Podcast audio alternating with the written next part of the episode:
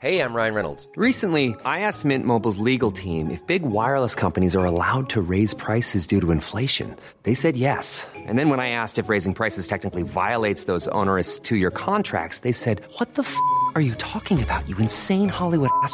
So to recap, we're cutting the price of Mint Unlimited from $30 a month to just $15 a month. Give it a try at mintmobile.com slash switch. $45 upfront for three months plus taxes and fees. Promo for new customers for limited time. Unlimited more than 40 gigabytes per month. Slows. Full terms at mintmobile.com.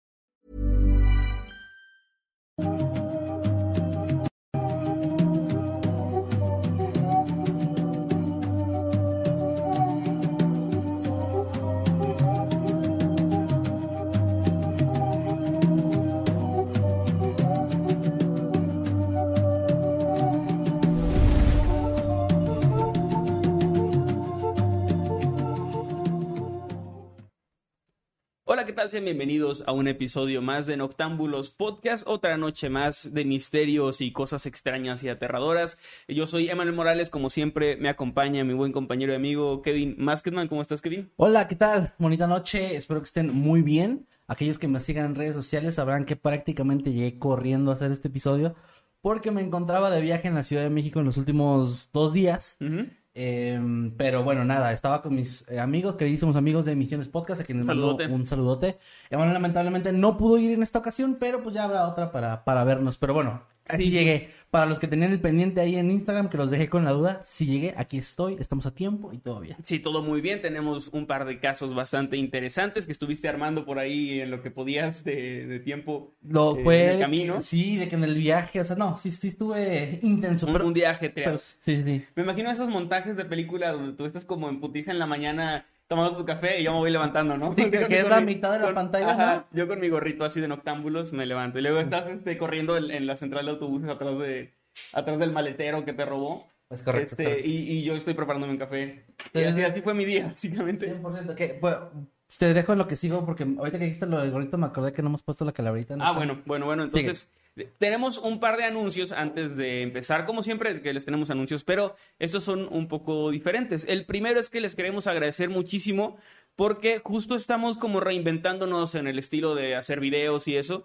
porque sentimos que ya era momento, como saben, cada año tratamos de cambiar ciertas cositas, ya cambiamos de logo, cambiamos de intro. Y ahora estamos haciendo las cosas un poco más naturales en los videos y ha tenido un recibimiento increíble. Justo esta semana empezamos con esto y a los videos de esta semana les ha ido muy, muy bien, tanto en crítica como en vistas como en monetización. Así que todo está bien chido. Eso se los agradecemos muchísimo. La otra cosa que queremos decirles es que este es el último Noctámbulos que vamos a hacer presencial durante un tiempo, ya que voy a estar de, no de vacaciones, pero voy a regresar a mi natal Matamoros por Semana Santa, así que voy a estar un par de semanitas por allá, comiendo muy rico, conviviendo con mi familia. Pero vamos a seguir haciendo noctámbulos, solo que será eh, pues a través de videollamada, como en algún momento ya se ha hecho. Así que los noctámbulos presenciales se ven bien bonitos. Los noctámbulos presenciales van a volver hasta dentro de un par de semanas. Es decir, va a haber un máximo de dos o tres episodios a lo mucho si es que algo pasa, donde vamos a estar online. Pero volviendo de eso, está todo como siempre. ¿Algún otro anuncio que nos quede pendiente? Pues no, no, no, realmente solo eso. Gracias por estar aquí en esta ocasión. Si están en vivo a través de YouTube, muchas gracias a los que están ahí en el chat. Gracias a los mods. En esta ocasión no le agradecemos al señor Meme Paraño porque no se encuentra. Está de Porque no ha hecho nada. No ha hecho nada. No, está de vacaciones, pero le mandamos un, un gran saludo. Ojalá que se la esté pasando súper chido. Que pero... descanses, meme. Que descanses, memecito, te queremos mucho. Y pues nada, este, a los demás mods que andan por ahí, igual, muchas gracias a todos los que están en el chat. También, si nos estás escuchando a través de una plataforma de audio como Spotify, por favor, danos follow para que lleguemos a más personas y este contenido cada vez se haga más grande y la comunidad se haga más enorme y bonita. Así es, como siempre también les agradecemos a los que usan el hashtag Noctámbulos Podcast, que está aquí a través de Twitter, lo pueden usar desde ya para decirnos lo que piensen de- del programa, lo que opinen de los casos que les traemos y todo eso, compartir memes, lo que ustedes quieran a través de el hashtag Noctámbulos Podcast en Twitter, también a través del grupo Noctámbulos Podcast, los habitantes de Mundo Creepy y también Escuadrón Subnormal ahí en Facebook que pues, son grupos bastante chidos donde estamos conviviendo con ustedes de manera mucho más cercana. También esto nunca lo decimos, pero pues denle like en Facebook a Mundo Creepy, nuestra página, que fue la primera red social que abrimos del canal Y la más grande. en su momento y la más grande que tenemos, porque también ahí estamos subiendo los videos que subimos a YouTube para la gente que de repente se nos queda sin datos o que, o que tiene estos planes donde tiene redes ilimitadas, pero. YouTube no. Ay, ups. Puedes disfrutar de nuestros videos. Se suben un día después de lo que sube en YouTube, porque YouTube sigue siendo nuestra red principal, digamos. Sí. Pero se suben videos completos íntegros a Facebook también, por si los quieren ver por allá y no se quieren gastar como sus datos y eso los puede- lo YouTube, pueden sí, hacer. Entonces está, está muy chido, ya estamos por allá también subiendo contenido. Y no sé si nos queda alguna otra cosa que anunciar. Solo quiero mencionar que ya están preguntando que dónde está el guapo. O sea, ya ni, ni 10 minutos de podcast y ya nos están mandando a la chingada por el señor Herdunkelheim. Así es. O por el señor ¿Te- te eh? Jimmy. Nosotros- O por el señor Eddie. Es lo que te voy a decir. Nosotros valemos madre. O sea, cuando hay un invitado siempre se lleva la atención. Sí. Y cuando somos nosotros dos solos somos como... Ah, solo están estos dos güeyes. Sí. Pero ni modo, pues así es. así Y no hay como que, ah, el guapo. O sea, no, no, no. Es, los dos estamos, estamos de la No, chingada. son simpáticos. Sí, me Son- caen muy bien. Me caen muy bien, son muy buenas Sí, gente. no, me caen muy bien. Se ve que ven Bueno, buenas personas. Este, bueno. igual, no, te vamos a contar historias de terror, ¿no? Ah, Así que todo está bien, ¿no? Pero, yo creo. ¿sabes qué es lo que les da más miedo?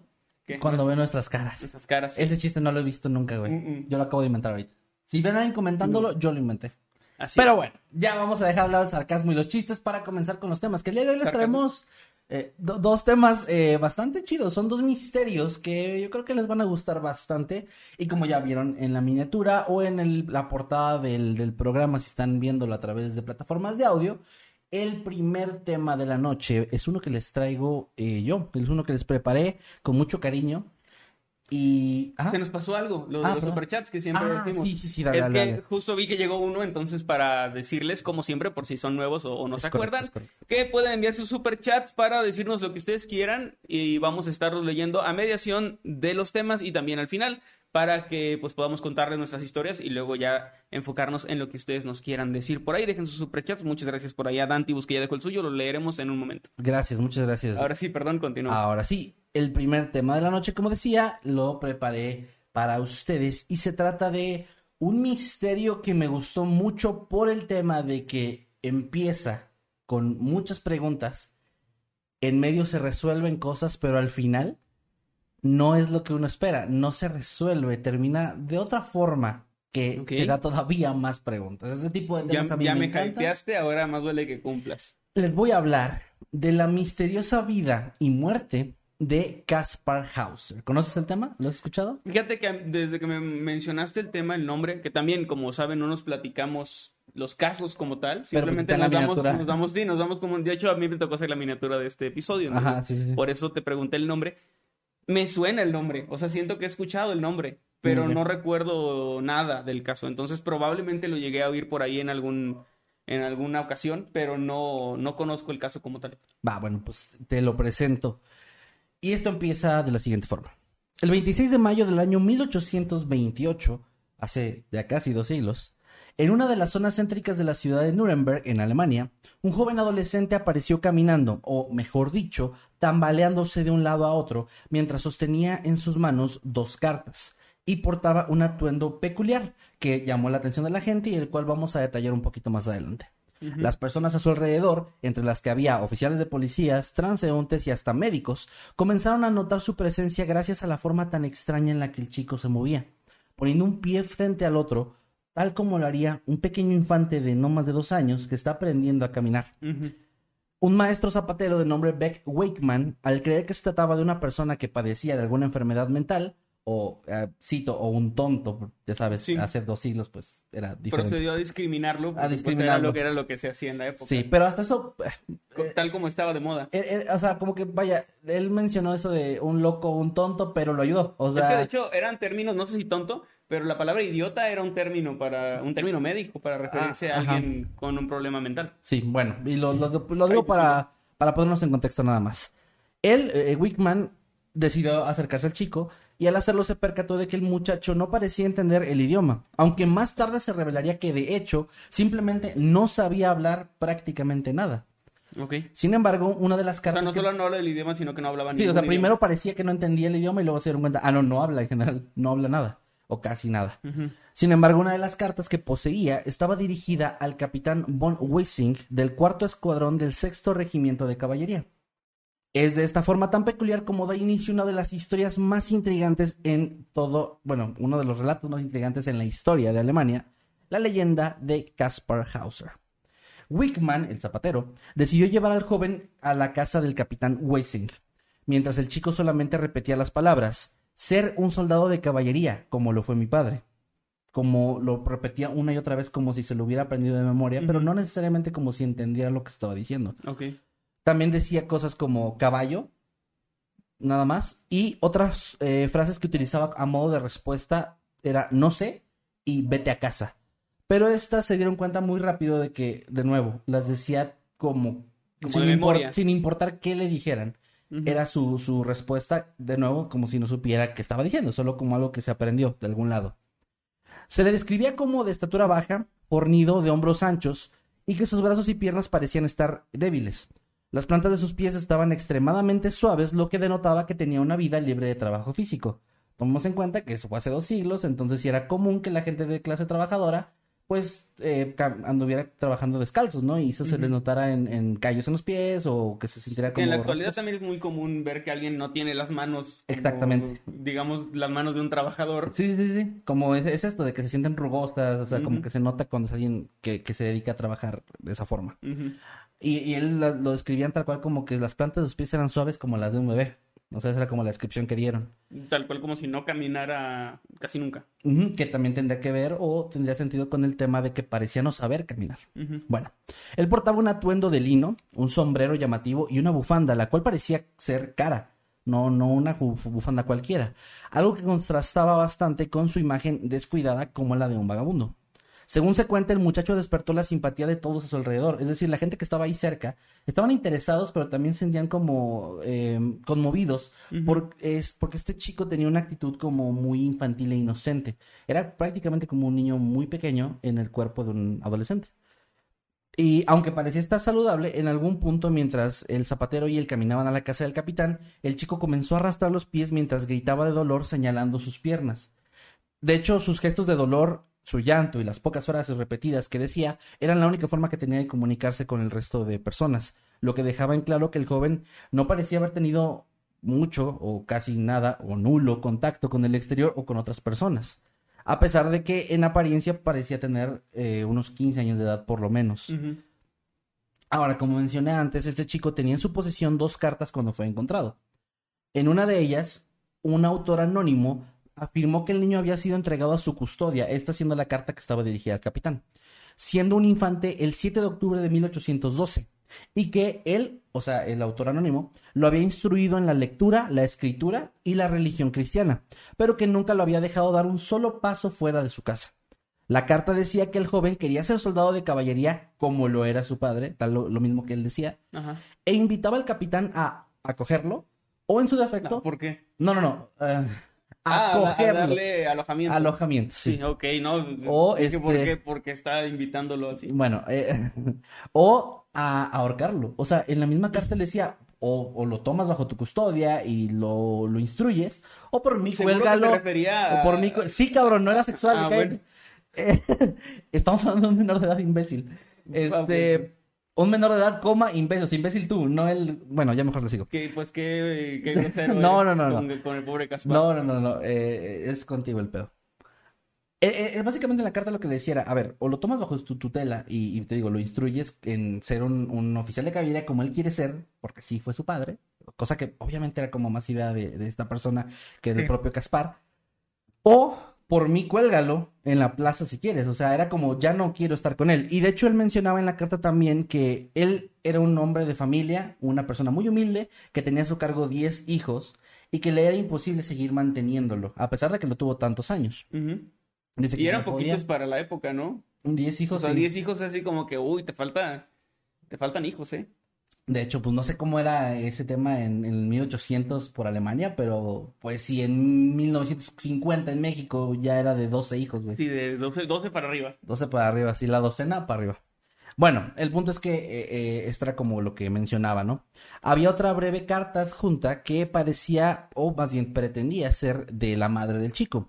Y que estaba dirigida al cuidador anterior. Era como si fuera la carta hacia el que lo tuvo cuidándolo y luego este, este hombre, había- como si hubiera escrito una carta al capitán, ¿no? La, la carta de la madre decía que el nombre del joven era Caspar, que nació el 30 de abril de 1812 y que su padre había sido un soldado de caballería del sexto regimiento y que había muerto. De hecho, se descubrió que esta carta había sido escrita, o tenía la misma letra que la otra carta, lo cual parecía indicar que la misma persona que había escrito una había escrito la otra, pero ahí te da un dato curioso. Con las investigaciones posteriores, se tiene la teoría de que no fue el cuidador el que las escribió, sino fue Caspar, tal vez guiado por esta persona. Porque también este tipo de letra coincidía con la de él cuando lo empezaron a enseñar a escribir, que me estoy adelantando un poco la historia, pero bueno, eso O sea, un puede haber sido el mismo. el- Ajá, como que no obligado, pero instruido por alguien más. Aunque esto no cuadra tanto con su testimonio, pero ahorita llegamos a eso. Es como una teoría. El capitán, eh, al recibir a este chico, lo llevó a la comisaría donde fue llevado a una habitación y se quedó profundamente dormido en una cama de paja. Más tarde, fue necesario que lo movieran, incluso lo pincharan un poco para despertarlo. Tenía un sueño muy pesado al parecer. Y lo obligaron a ponerse de pie porque no, no sabía caminar muy bien y tampoco tenía, al parecer, esta costumbre de mantenerse de pie por largos periodos de tiempo. Una vez despierto, contempló con placer un- el uniforme brillante del capitán y comenzó a repetir de nuevo sus frases eh, habituales, ¿no? Para ese punto. A, a Hauser le ofrecieron eh, comida, entre, entre lo que le dieron fue carne, pero al probarle inmediatamente la escupió y comenzó a convulsionar. Ok, eso De hecho, no me lo esperaba. Con el paso del tiempo, siguió rechazando alimentos que no fueran pan y agua, y cualquier otra cosa que le dieran le provocaba eh, dolores de estómago, diarrea, vómitos, sudores violentos y espasmos.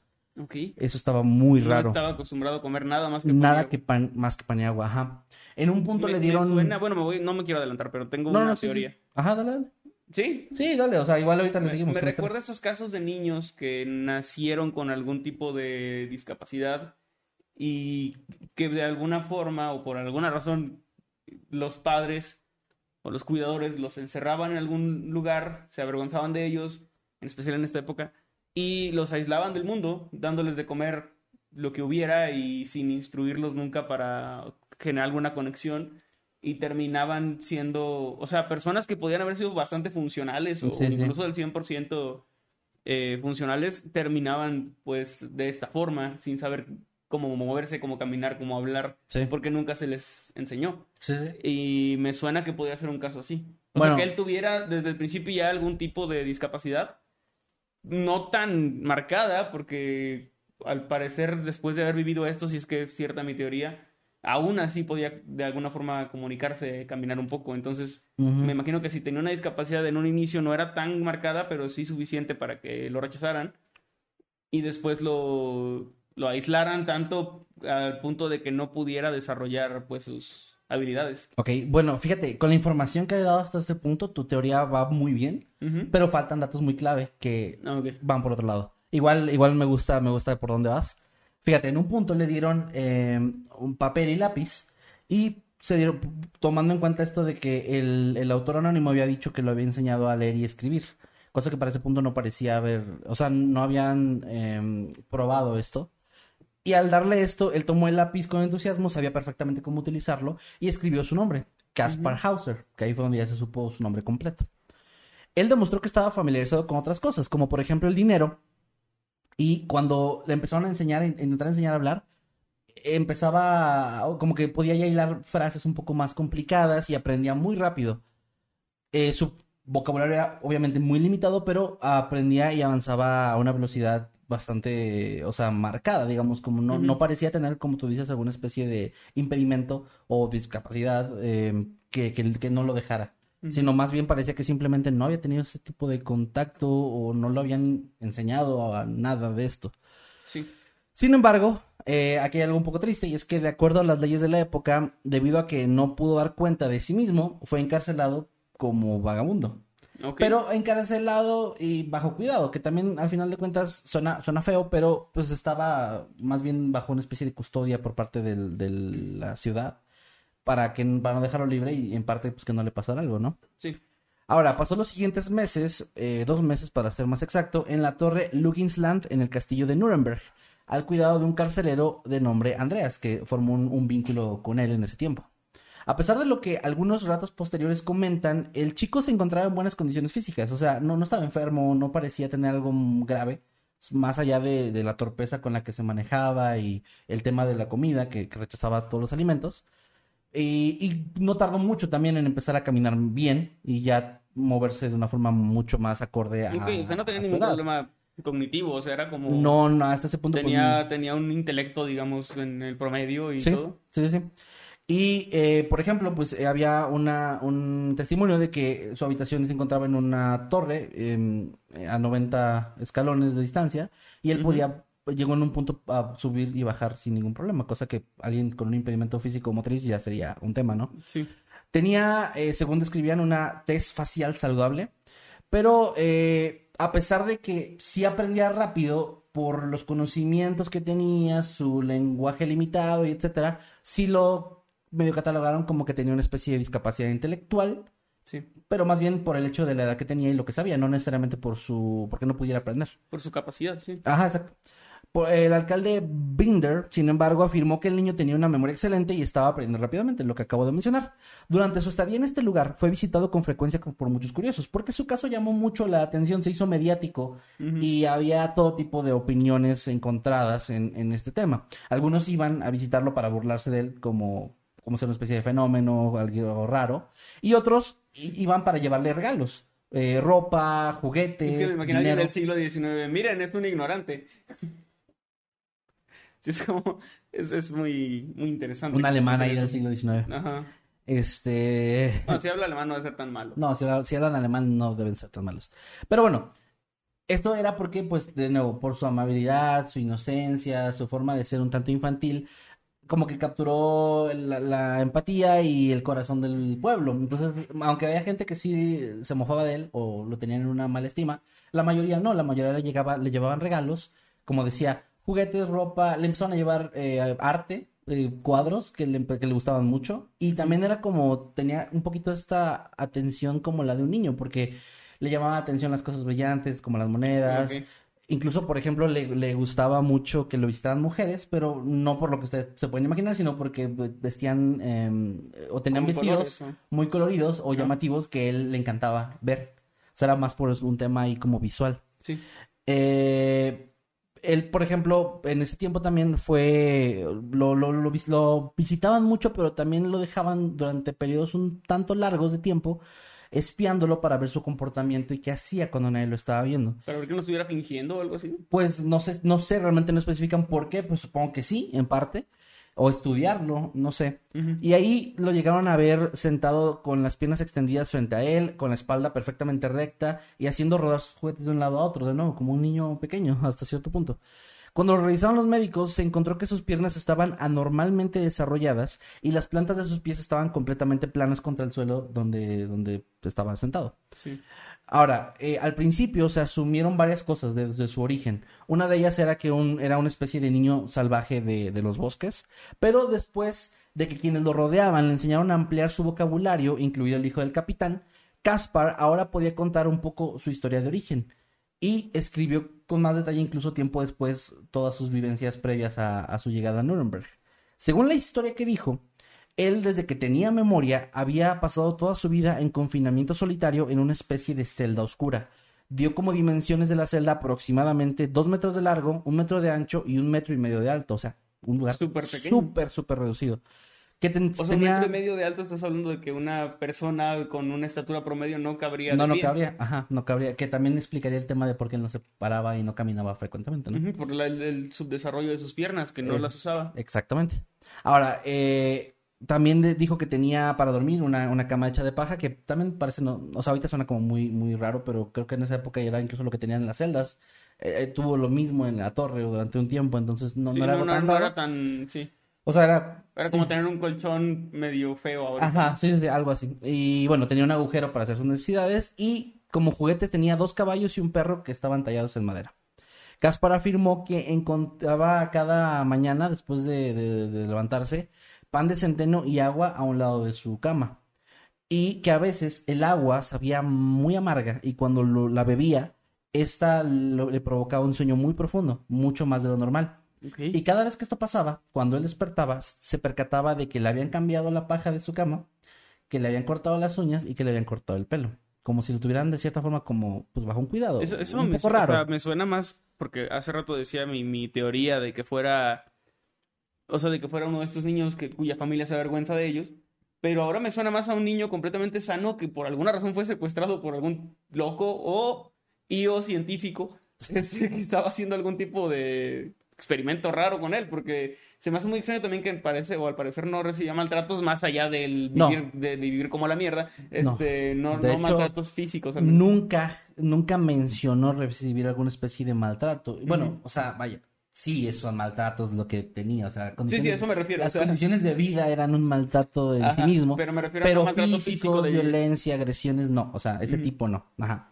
De hecho, por ejemplo, él, él dijo que, que no, no tenía contacto humano. Y eso es lo que conocí en su vida, o sea, Es estaba todo ahí desde que nació. Desde que tenía memoria, así que supongo que muy, muy pequeño, pequeño. o sí, vaya, muy, muy, muy niño. Él afirmó que el primer contacto humano que tuvo fue un hombre que lo visitó poco antes de que fuera liberado. Este hombre tuvo, durante todo el tiempo que estuvo ahí, mucho cuidado de no revelar su rostro, como intencionalmente. Mm, Tomó su mano en cierto momento y la empezó a guiar para escribir su propio nombre.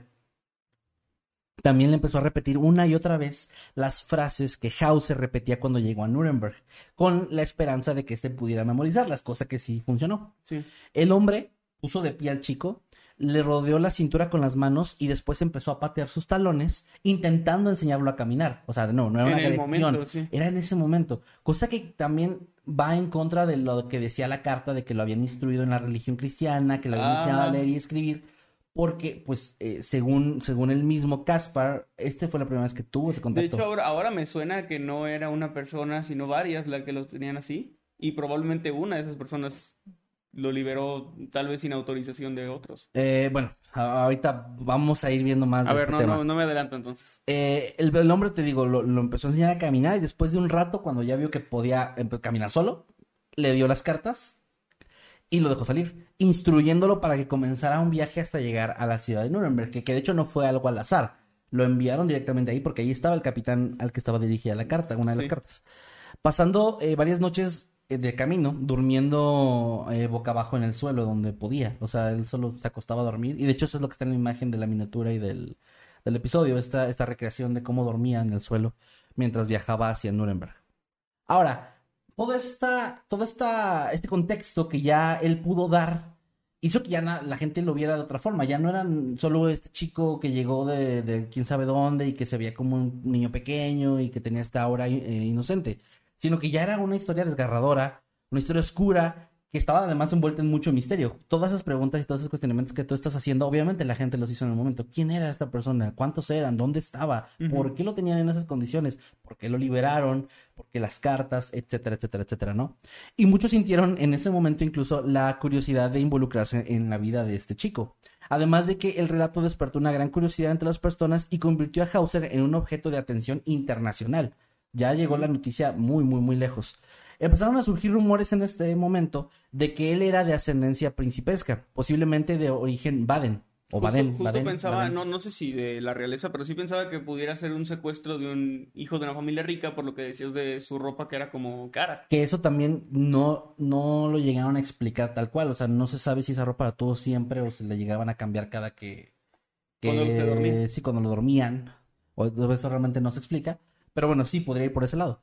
Y eh, había también hubo, había, había gente muy escéptica, que supongo alguien seguro en el chat ahorita tal vez está diciendo ya esa, esa teoría, que puede ser muy válida, de que no, de que era simplemente un farsante que había, eh, que había fingido toda esta historia y había pretendido ser alguien con un trasfondo muy oscuro, con la intención de solamente tener como atención, comida gratis, este, todo esto que, pues, estos beneficios, ¿no? Que le estaban dando. Estas dudas surgieron porque la gente pensaba, bueno, ¿cómo era posible que un niño fuera criado en tal cautiverio y con solamente pan y agua sin que se encontrara gravemente enfermo o mentalmente trastornado? Porque no se veía trastornado. O incluso se cuestionaban cómo... Desnutrido, ¿no? Ah, porque sí, también porque pan y tenía... agua no jodas. Y también decían, incluso les parecía como, ¿cómo incluso puedes mantener a alguien con vida así? Aunque también es como, ¿por qué si lo que quieres es comida gratis, vas a fingir que te sientes mal con cualquier cosa que no sea pan y agua? Bueno, sí, no, y- O sea, eso no sería una mejora, sería como pues, solo comes pan y agua también. Sí, pues fueron las teorías que la gente dio en su momento de la, la parte escéptica, ¿no? De hecho, otra cosa que tenían en contra era que decían que la habilidad que tenía para adquirir conocimiento tan rápidamente eh, les hacía creer que era estaba, estaba teniendo- fingiendo esta especie de discapacidad o esta ausencia de conocimiento.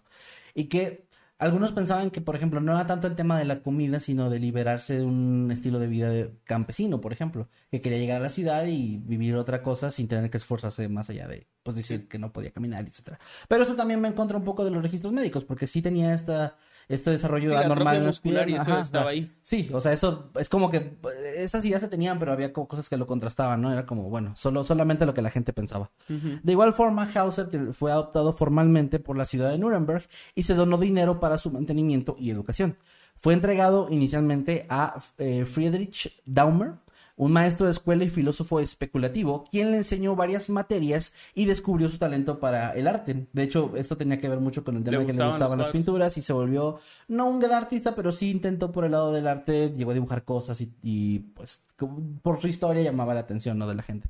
Él parecía prosperar muy bien en este entorno, pero también Daumer lo sometió a algunos tratamientos homeopáticos y algunos experimentos magnéticos. Ninguno de estos que le hiciera daño, pero medio lo usaba como, como sujeto de pruebas para algunas Sí. cosillas, lo cual también era medio, medio cuestionable.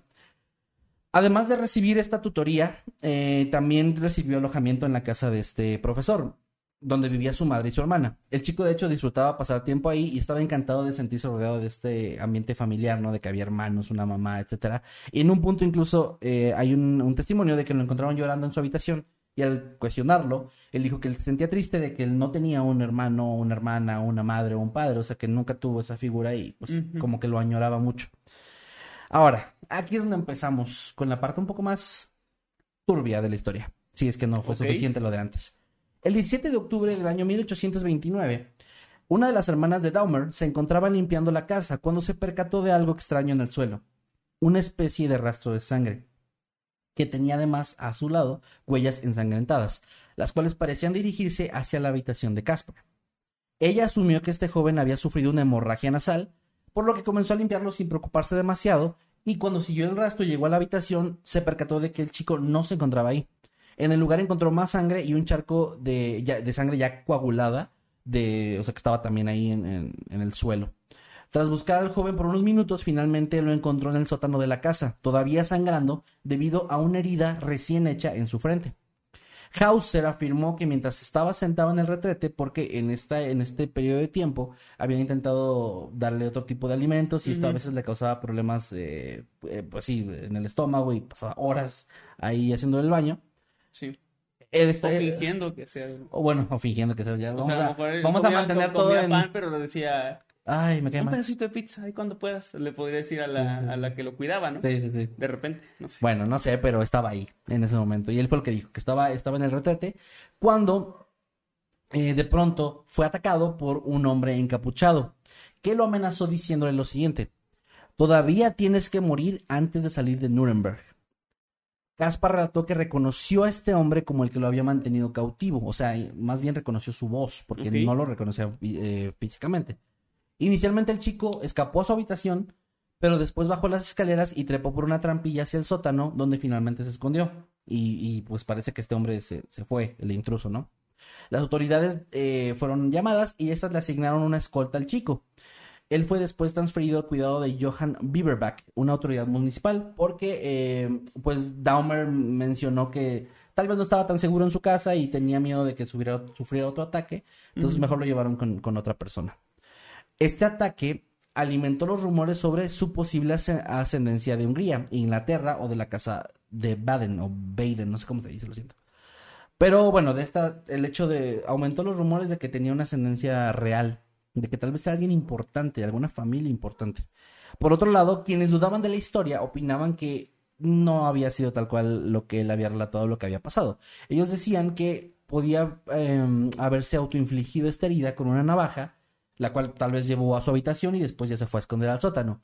Esto, o sea, la- lo que empuja esta teoría es el hecho de que se creía que él buscaba eh, como provocar lástima y así escapar de las reprimendas que tenía porque él solía tener muchas peleas con, con Dahmer y Mm. con las personas que estaban a su alrededor, porque había desarrollado em, una habilidad, una tendencia a, a mentir. Eh, Se, se volvió como muy, muy De hecho, mentiroso. de hecho, justo esta parte de que quien lo secuestró fue a matarlo, no, no se me hace muy, Ajá. muy coherente. O sea, No, no, ya es raro, ¿no? Y, y justo, de hecho, en esa ocasión, cuando pasó el incidente, él había tenido una pelea muy fuerte donde lo habían regañado. Entonces, eh, como que se cree o se tiene esta, esta idea de que a lo mejor fingió para, de que, ah, pobrecito, lo atacaron, etcétera. Y bueno, esto se alimenta no nada más con este, este hecho, sino porque en otra ocasión, el 3 de abril de 1830, Hauser había sido castigado tras una de estas discusiones, ya viviendo con los Beaverback. Eh, y, y en este tiempo, de hecho, su tendencia a mentir había empeorado. Lo habían descubierto muchas veces mintiendo. Y cada que lo descubrían y lo confrontaban, él empezaba a actuar como un niño pequeño otra vez. Hacía berrinches, refunfuñaba, este, o se, se mantenía como una especie de posición fetal sin escuchar lo que le decían. Y, y se iba a encerrar a su habitación. Y se quedaba ahí durante mucho tiempo. E- En, este, en esta ocasión, en el 3 de abril, fue justo lo que pasó. Hay gente que aún usa esas tácticas Eh, a, día de hoy. Sí, sí, sí, todavía. Él, él lo habían mandado a su habitación como un castigo. Y más tarde, los guardias que estaban ahí en su puerta, porque pues sí lo tenían muy cuidado, escucharon un disparo de pistola. Entraron rápidamente y encontraron al chico tendido en el suelo, sangrando de la cabeza, pero con vida, gracias al hecho de que la bala solamente lo había rozado. Según el testimonio, él estaba buscando unos libros en una estantería alta y utilizó una silla para alcanzarlos, pero la silla de pronto se, se resbaló, cayó y él al intentar sujetarse de algo, agarró una pistola que estaba en, el, en la pared y provocó esto como que se disparara y le diera, este, le provocara esta herida. Ya Mm. muy, ya muy raro el asunto. Muy destino final, pero con una muerte incompetente. Sí, sí, sí, sí, sí, justo, justo. Mm. Y bueno, eh, este segundo incidente ya despertó muchas dudas. Sí. Pues ya parecía denotar que existía un patrón claro. Cuando era atrapado en una mentira o estaba en problemas, se provocaba una herida a propósito con la intención de recuperar la simpatía de todos sus semejantes. Sin embargo, en esta segunda ocasión, como había guardias afuera de su cuarto, no pudo eh, inventarse o, a- o culpar a un intruso o algo así, ¿no? Era imposible, o sea, eso hubiera sido como que lo hubieran descubierto en la mentira claramente. Entonces, lo que se cree ahí es que a lo mejor él pues inventó esa historia de que, ah, me resbalé y justo me disparé yo solo. Sin embargo, ahí te va un dato interesante. Y es que todo este tema de que era muy mentiroso y de que lo habían descubierto y todo eso, sí empezó un poco con los Dahmer, pero con los Dahmer eran problemas más leves. El problema se, se, se incrementó en esta casa nueva con la dueña de la casa, la esposa de, de mm, Beaverback. De Pero Don Beaverback. Don Beaverback. Pero ahí te va. Tiempo después, en un informe, se supo que ella en algún punto hizo avances sexuales hacia el chico y este la rechazó, Mm, provocando ahí como esta enemistad, como este tema de resentimiento hacia él. Y justo después de que se descubrió, bueno, no que se descubrió más bien de que había tenido este supuesto encuentro o intenciones de tener un encuentro, había empezado a decir de que no, es bien mentiroso y aparte se porta mal y o sea, como que todo el tema de que ya era un- una persona... Eso de plantar la semillita de que alguien es bien mentiroso es como... Güey, es un arma súper fuerte y culera. Porque ya, pues obviamente pone en duda todo lo que esa persona diga. Exacto. Sí, Y y si algún día llega a decir algo mal de ti, dices, ah, esa persona siempre ya ven miente". cómo es bien mentiroso. Sí, güey, está cabrón, está, está muy culero. Pero bueno, ese es como un dato que se supo ya después y igual tómenlo en consideración. Ahora, tras este incidente, la relación de Hauser con la familia de Beaverback obviamente se deterioró a tal punto, deterioró, perdón, a tal punto, que fue trasladado en mayo de 1830 al hogar del barón von Toucher. Pero aquí también, para no ahondar demasiado, hubo varios problemas que finalmente lo llevaron a ser adoptado por eh, otra persona eh, a finales de 1861, un noble británico llamado Lord Stanhope quien se había interesado en el caso de Caspar. Este hombre, de hecho, tenía, o sea, no lo adoptó de buena onda, tenía la intención de indagar más en los orígenes del chico y encontrar la respuesta de qué había pasado con él. Eh, por lo que, de hecho, gastó una fortuna en la investigación. Parte de esta, de esta investigación, por ejemplo, tenía llevarlo a Hungría en un par de ocasiones con la esperanza de refrescar la memoria del niño, ya que Hauser parecía recordar algunas palabras húngaras y una vez declaró que la condesa húngara Maiceni era su madre. O sea, en algún momento lo dijo. Y esto como que lo, lo tomó en cuenta eh, Stanhope y lo llevó ahí. Sin embargo, estando ahí, Caspar no reconoció ningún edificio o monumento en Hungría. Stanhope, de hecho, escribió más tarde que este, estas investigaciones habían sido un fracaso total y que esto lo había llevado a dudar de la credibilidad de Hauser. Y para diciembre de 1831 transfirió a Hauser hacia la ciudad de Ansbach, Ansbach perdón, al cuidado de un maestro de escuela llamado Johann George Meyer. Y para enero de 1832, Stanhope ya había abandonado por completo la investigación. O sea, ya estaba como, esto, creía que era una farsa también. O sea, él Sí. ya, ya no tenía el interés. Sin embargo, siguió pagando los gastos de manutención de Hauser y le prometió en algún momento llevarlo a, aún así a Inglaterra en un viaje, ¿no? La relación entre Meyer y Hauser, de hecho, no fue buena desde el inicio, era bastante tensa. Johann era un hombre estricto y pedante, quien detestaba la personalidad y las mentiras de este joven. De nuevo, lo, lo atrapaban mintiendo. A finales del 32, Hauser obtuvo empleo como copista, se me hizo raro el término, pero al parecer así era, en una oficina legal. Durante esos años él ¿Qué mantenía hace la un copista, no? Un- Eh, eh, o sea, ¿De eh, copias? Era copias, ajá. Ok. Primero pensé que era de copas. No, no, no, no. O sea, que preparaba tragos. No. así. Mm, Era más una especie de ayudante. Ok. Era más sí, algo, algo así. Eh, bueno, durante esos años él tenía la esperanza de que Stanhope sí cumpliera la promesa de llevarlo a Inglaterra y mantenía como un contacto todavía constante con él, pero pues este viaje jamás ocurrió. El 9 de diciembre del 83, de, perdón, del 33, Caspar tuvo una fuerte discusión con Meyer, que, que lo cuidaba todavía. Lord Stanhope había declarado que visitaría Ansbach en Navidad, lo que mantenía emocionado al chico, pero eh, Meyer le decía como eso no va a pasar, no va a venir, y eso provocó como una pelea bastante fuerte. Pero apenas cinco días después, el 14 de diciembre, Hauser regresó a la casa de Meyer, y al hacerlo, este notó que tenía una profunda herida en la parte izquierda de su pecho. Según lo que contó, se había encontrado con un hombre en el Anbach Court Garden, quien le dijo que le iba a dar un objeto, o sea, como que llamó su atención, lo atrajo y le dijo, te voy a dar algo que está en esta bolsa, pero cuando el chico se acercó, bueno, ya ni tan chico en este punto, pero que se acercó a él, el hombre lo apuñaló de la nada. Caspar estaba seguro, una vez más, de que este hombre era el mismo que lo había atacado antes y que era el mismo que lo había mantenido cautivo, Y o al menos, Y que era un pésimo asesino. o al menos el que lo liberó y que era así un pésimo asesino. Y un pésimo secuestrador porque lo, lo liberó así. O sea, sí, está muy rara esta parte. Pero bueno, eh, a pesar de que nunca le vio el rostro. O sea, él decía, sí es él, pero no, nunca le había visto la cara y decía que lo reconocía por la voz y otras cosas. Cuando la policía investigó la zona, de hecho encontraron el bolso que él mencionó. Un pequeño bolso de color violeta que contenía una nota escrita a lápiz. El mensaje decía en alemán lo siguiente. Hauser podrá decirle con bastante precisión cómo me veo y de dónde soy. Para ahorrar el esfuerzo, quiero decirle yo mismo de dónde vengo. Vengo de, y ahí había un espacio en blanco, no, o sea, no, no, no mencionaba nada, y solo decía después, la frontera bávara. En el río, de nuevo espacio en blanco, y finalmente cerraba el mensaje diciendo, hasta le diré mi nombre, dos puntos, H, L, O, como iniciales. Tras esos, eh, bueno, esto la, la policía empezó a investigar, estaba muy raro el, el tema de la carta, muy, muy intencionalmente místico y es Sí. como que, oh, casi casi como de novela de detectives. Sí. Pasaron tres días y aquí, aquí se pone un poco mm, triste la historia porque Hauser, a causa de la herida en el pecho, falleció el día 17 de diciembre de 1833. Las inconsistencias en su relato en esos tres días, en su testimonio, llevaron al Tribunal de Investigación de Ansbach a sospechar que él, de hecho, se había apuñalado a sí mismo y después había inventado esta historia sobre haber sido atacado por otro extraño. La nota, por ejemplo, del bolso contenía un error ortográfico que él tenía, o sea, uno que era él usual en, sus escritos.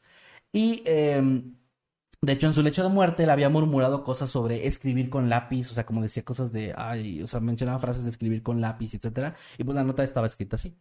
Caspar estaba, mm, o sea, durante esos, días también había estado como muy ansioso de que encontraran el bolso, como que quería que lo hicieran, lo- los, los instaba a buscarlo, etcétera, pero jamás preguntó por el contenido, o sea, como solo quería que lo encontraran, pero nunca dijo, oigan, pero qué había adentro, Ajá. como si ya supiera o algo así. Sí. La nota De en hecho, sí, ah, o sea, justo pienso que eso podría haber sido. No sé Mm. si hay un giro más al final, pero hasta ahora yo pensaba eso de que probablemente se había hecho el sol y se le había pasado la mano, porque justo se había disparado en la cabeza, o eso creo yo, pero cuidando de no, sí, no, no de no lastimarse, lo que indicaba una inteligencia bastante, bastante grande en el sentido de poder, Exactamente. poder calcular eso, ¿no? Más o menos. Es como una inteligencia muy grande para hacer eso, pero Sí, no la suficiente sí, para decir no me voy a disparar en la cabeza para mentir. Pero Eh, Es, es como, es un poco curioso, pero sí te entiendo, sí te entiendo. Bueno, la carta, por ejemplo, estaba doblada en una forma triangular muy específica que era exactamente la misma forma en la que él solía doblar las cartas que hacía. Esto según las, las declaraciones de la señora Meyer. Los forenses, según algunas eh, declaraciones, sí coincidieron en que la herida podría ser autoinfligida, pero no lo aseguraron. O sea, decían, sí, sí podría Puede ser. ser. Sí puede ser. De hecho, muchos autores creen que él se lastimó a sí mismo en un intento por revivir el interés público de esa historia y de persuadir a Stanhope para que cumpliera esta promesa de llevarlo a Inglaterra. Pero que al hacerlo, Porque Gaspar no quería ir solo. este, Caspar, Caspar. Perdón, Gaspar. sí. Este, pero al hacerlo se le había pasado la mano y, y pues sí, como que fue más, más profunda la herida de lo que él planeó, o al menos o no tenía en cuenta qué tan grave podría ser. La muerte de Caspar Hauser fue tan misteriosa como su vida. Muchos creen que fue asesinado por alguien que temía que descubrieran la verdad sobre su pasado, mientras que otros creen que pudo haber sido víctima de una conspiración muy grande. Aunque la verdad sobre su vida y su muerte siguen siendo un misterio hasta el día de hoy, pero hay varias teorías interesantes. Por ejemplo, les voy a decir algunas de las más populares. Y unas, algunas ya las has mencionado incluso tú. Una de ellas dice que la historia de Caspar Hauser como una- la víctima de un secuestro es verdadera. Y esto se basa un poco en el tema del desarrollo normal de sus piernas, de que sí, no podía caminar. O sea, sí, sí había cosas que sus plantas estuvieran como completamente planas y este tema de que estuvieran suaves. O sea, cosas que, si bien Que no se pueden fingir. podría, es que algunas podría darles un, un trasfondo inventado, pero en otras no. O sea, otras así era, ¿no?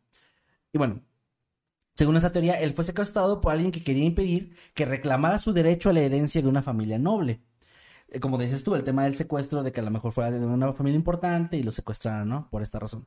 Él, en esta teoría, se creería que fue criado en aislamiento y privado de la educación básica hasta que fue liberado en Nuremberg en, en 1828, o sea, como tal cual la historia que él contó. Hay otra teoría que habla sobre que este chico fue un impostor que inventó la historia para ganar simpatía y dinero. Según esta teoría, Hauser habría sido capaz de leer y escribir antes de su aparición en Nuremberg y habría actuado en su papel de hombre salvaje para engañar a las personas. Lo que coincide con el tema de su aprendizaje es extremadamente rápido, el tema de que no tuviera como estos trastornos por el tipo de vida que llevaba, o sea, no actuaba como una persona salvaje tampoco, como alguien, o sea, sí tenía como Con cosas, cierta noción, ¿no? pero sí parecía saber más de lo que decía en ciertas cosas, ¿no?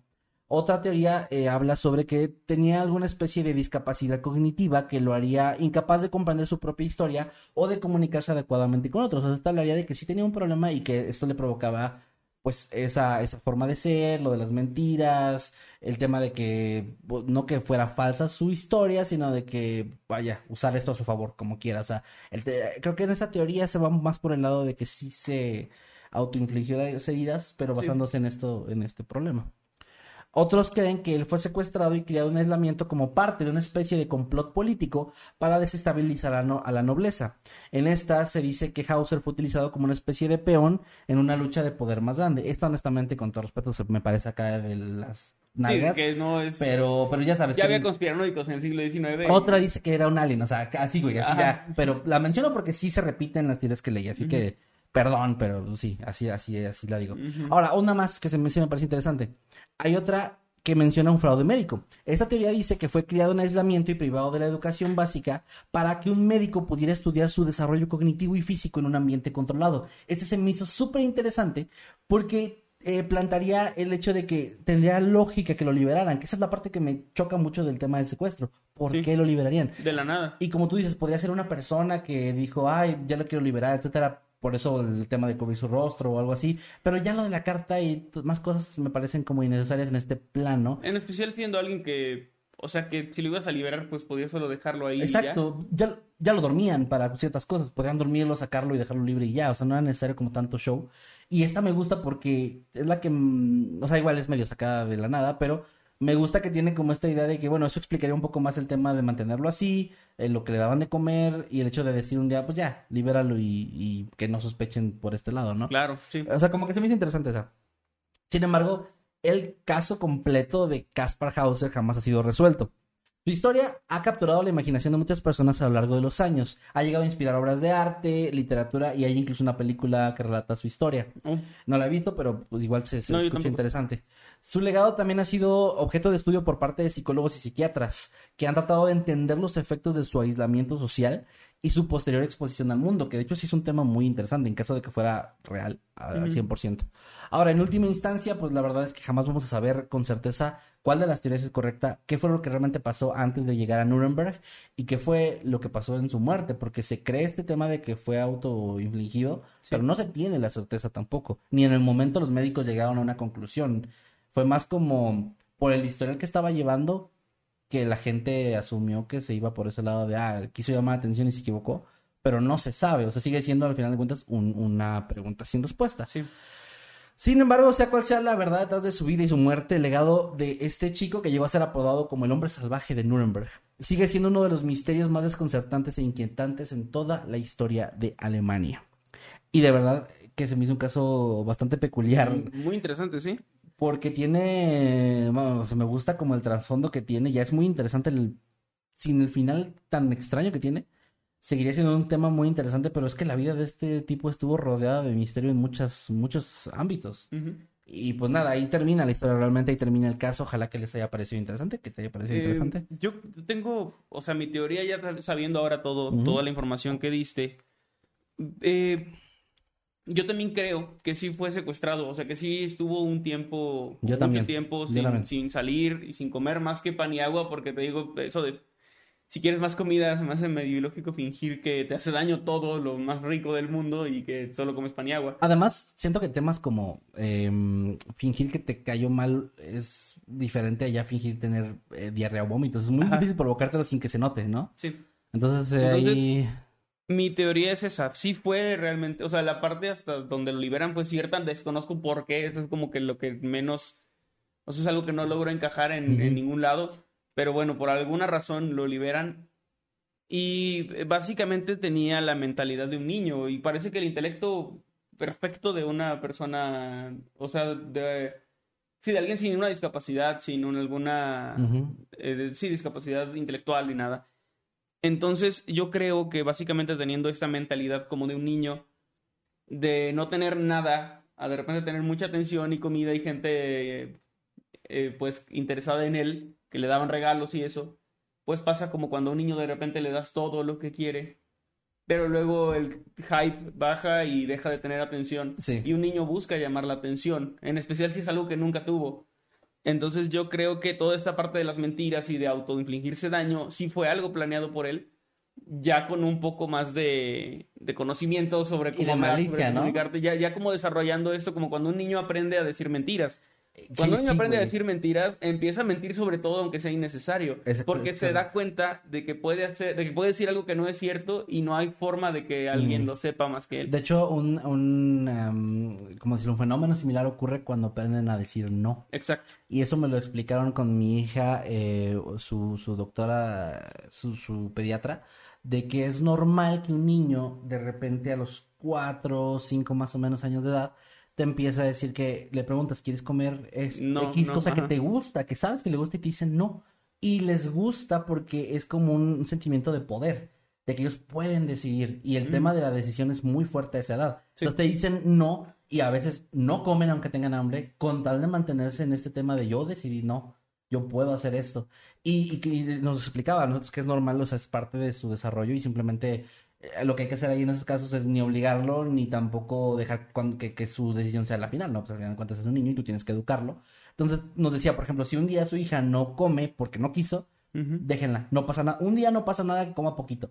Al día siguiente el hambre le va a ganar. Sí. Y ahí es donde va a aprender, ah, pues pude decir no, pero hay una tengo consecuencia. que comer, sí. Y es como que van agarrando esta conciencia. Y justo eso pasa con el tema de las mentiras. Entonces, Sí. a mí me suena igual, güey. Voy Yo- por yo el mismo eso. lado que tú. Yo creo eso, creo que, que y además él sabía o era consciente de que el momento en el que más atención le daban y más estaban ahí era cuando hablaba de lo que le había pasado, Sí. de lo que él medio recordaba, entonces sí. probablemente era como este recurso de decir, pues, a ver, si yo me caigo y me lastimo, pues a lo mejor me ponen atención, pero si digo que el señor que me secuestró vino y me empujó, eso va a hacer que la gente, no solo los que están aquí, sino Todos. toda esa gente que venía a visitarme a darme regalos pueda venir de nuevo, ¿no? Entonces yo creo que iba por ahí y el mismo, este mismo intelecto junto con la malicia que dices, junto con la ingenuidad de no medir consecuencias, eh, pues creo que es lo que lo mató. O sea, yo sí me voy por eso de que, de que él se inventó toda una historia para llamar la atención. Más allá de que sí fue secuestrado y de que sí vivió algo feo y pues, una infancia terrible, Sí, yo creo que sí, sí estaba fingiendo después de esta segunda parte, o sea, donde, Sí, ya, donde ya está viviendo. ya estaba bien, digamos, pero en lugar de sentir como esa, esa tranquilidad de, bueno, ya vivo tranquilo y voy a hacer mi vida, eh, creo yo que seguía teniendo, queriendo atención, que es algo muy natural, tomando en cuenta esto que digo, que su mentalidad era muy similar a la de un niño pequeño que está aprendiendo el mundo, que está aprendiendo Sí. cómo es el mundo. Yo tengo exactamente la misma, la misma idea que tú. O sea, yo me voy por el lado de que... Y es que fíjate, es lo que me gustó mucho de este caso, por eso lo traje. Porque te puedes ir por ese lado y eso ya le quita misticismo al final. O sea, ya no se vuelve como un caso tan misterioso en su desenlace. Pero sigue manteniendo un misterio muy grande de por qué lo secuestraron, por qué lo tenían como lo tenían. Que yo creo que sí quién, podría haber sido con alguien qué importante. objetivo. Ajá, sí, yo también creo que puede ser por ahí. Pero eso es lo que me parece como interesante, que toda esa segunda parte, por llamarlo de alguna forma, donde ya llega a Nuremberg y ya empieza a vivir mejor y empieza a desarrollarse intelectualmente y todo ese tema, ya se va por el lado de las mentiras, como dices tú, el lado de a lo mejor el que le gustó la atención, luego ya no la obtuvo y empezó a tener esos problemas y terminó provocando su propia muerte.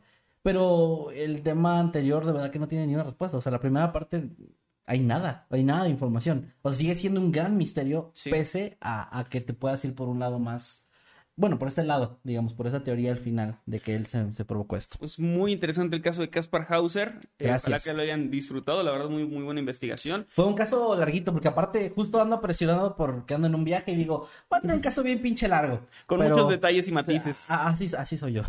Perdónenme. Pues vamos a leer algunos superchats que Claro nos que sí. han llegado hasta el momento. Claro que sí. Aquí tengo todos. ¿Sí tienes, los tienes por ahí? Sí. Es que, bueno, lo, lo menciono para la gente que no, no normalmente memes que nos mandan las capturas de los superchats. Y ahorita eh, Pues está, Krixta. está ayudándonos. Muchas gracias. Eh, gracias a Sam Walker, que ya tiene 30 meses como 30 meses. habitante inmortal. Dice, ah, perro, eh, ah, perro, tu camiseta está perra, Emanuel, 10 de 10. Muchas gracias. De, de José Gracias, Madero. sí, de del Pepe, sí. Fíjate que José Madero tiene muy buenos diseños en sus playeras. Me Están gustan bien mucho. chidos, sí. Eh, están bien chidas. Lo, lástima que son de esas de tiempo limitado, que luego cuando no se me va la onda. Si no, no la compras y ya y valió ya madre. valió madre. Pero está chido, la, la hace más única. Sí, de hecho, está cuando lo fui, fui a verlo al auditorio, eh, la última vez que tocó ahí. Este, llevaste, y- y- no? no, la compré ahí. O sea, Ah, esa ok. la compré ahí. Ah, ese es, o sea, traía su merch ahí. Sí. Ok, chingón, chingón. chingón. Ok, bueno, el siguiente superchat es de Dantibus, gracias, y nos mandó Gracias, 25 Dantibus. pesitos. Y nos dice, buenas noches, este, ¿dónde está el guapo? Te digo, ya nos están Mm. Ahí mandando. está, sí. bueno, está, está en Ciudad de México. Eh, Estaba en directo en Twitch, pero no vayan a verlo. no, Quédense aquí. no, ¿para qué? ¿Van a ir con él? Me acabo de acordar. Idiota. Bueno, Nacha Creepy, muchas gracias Nacha Creepy por ser un miembro de Habitante Inmortal por 30 meses. Muchas Gracias, gracias, Nacha. Los vi mientras estudio para medicina veterinaria. Ah, mira, junto a su compañía es más entretenido. Muchas, muchas, Muchas gracias, Nacha gracias, Creepy. un abrazo, Nacha.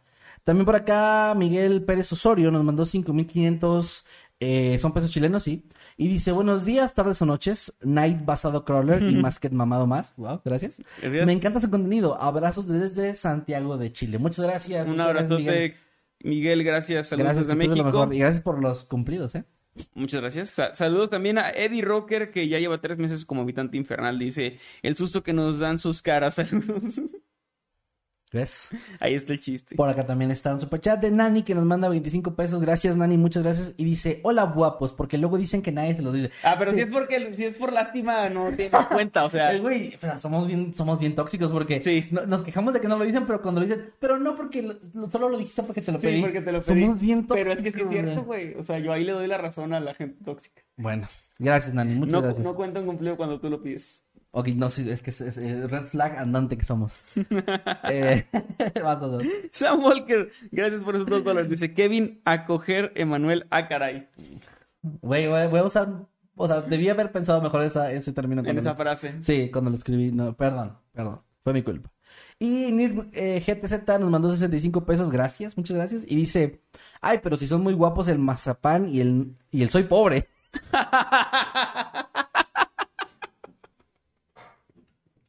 Esa es nueva y es muy buena. Que sea de tez humilde, no. Bueno, sí, olvídenlo.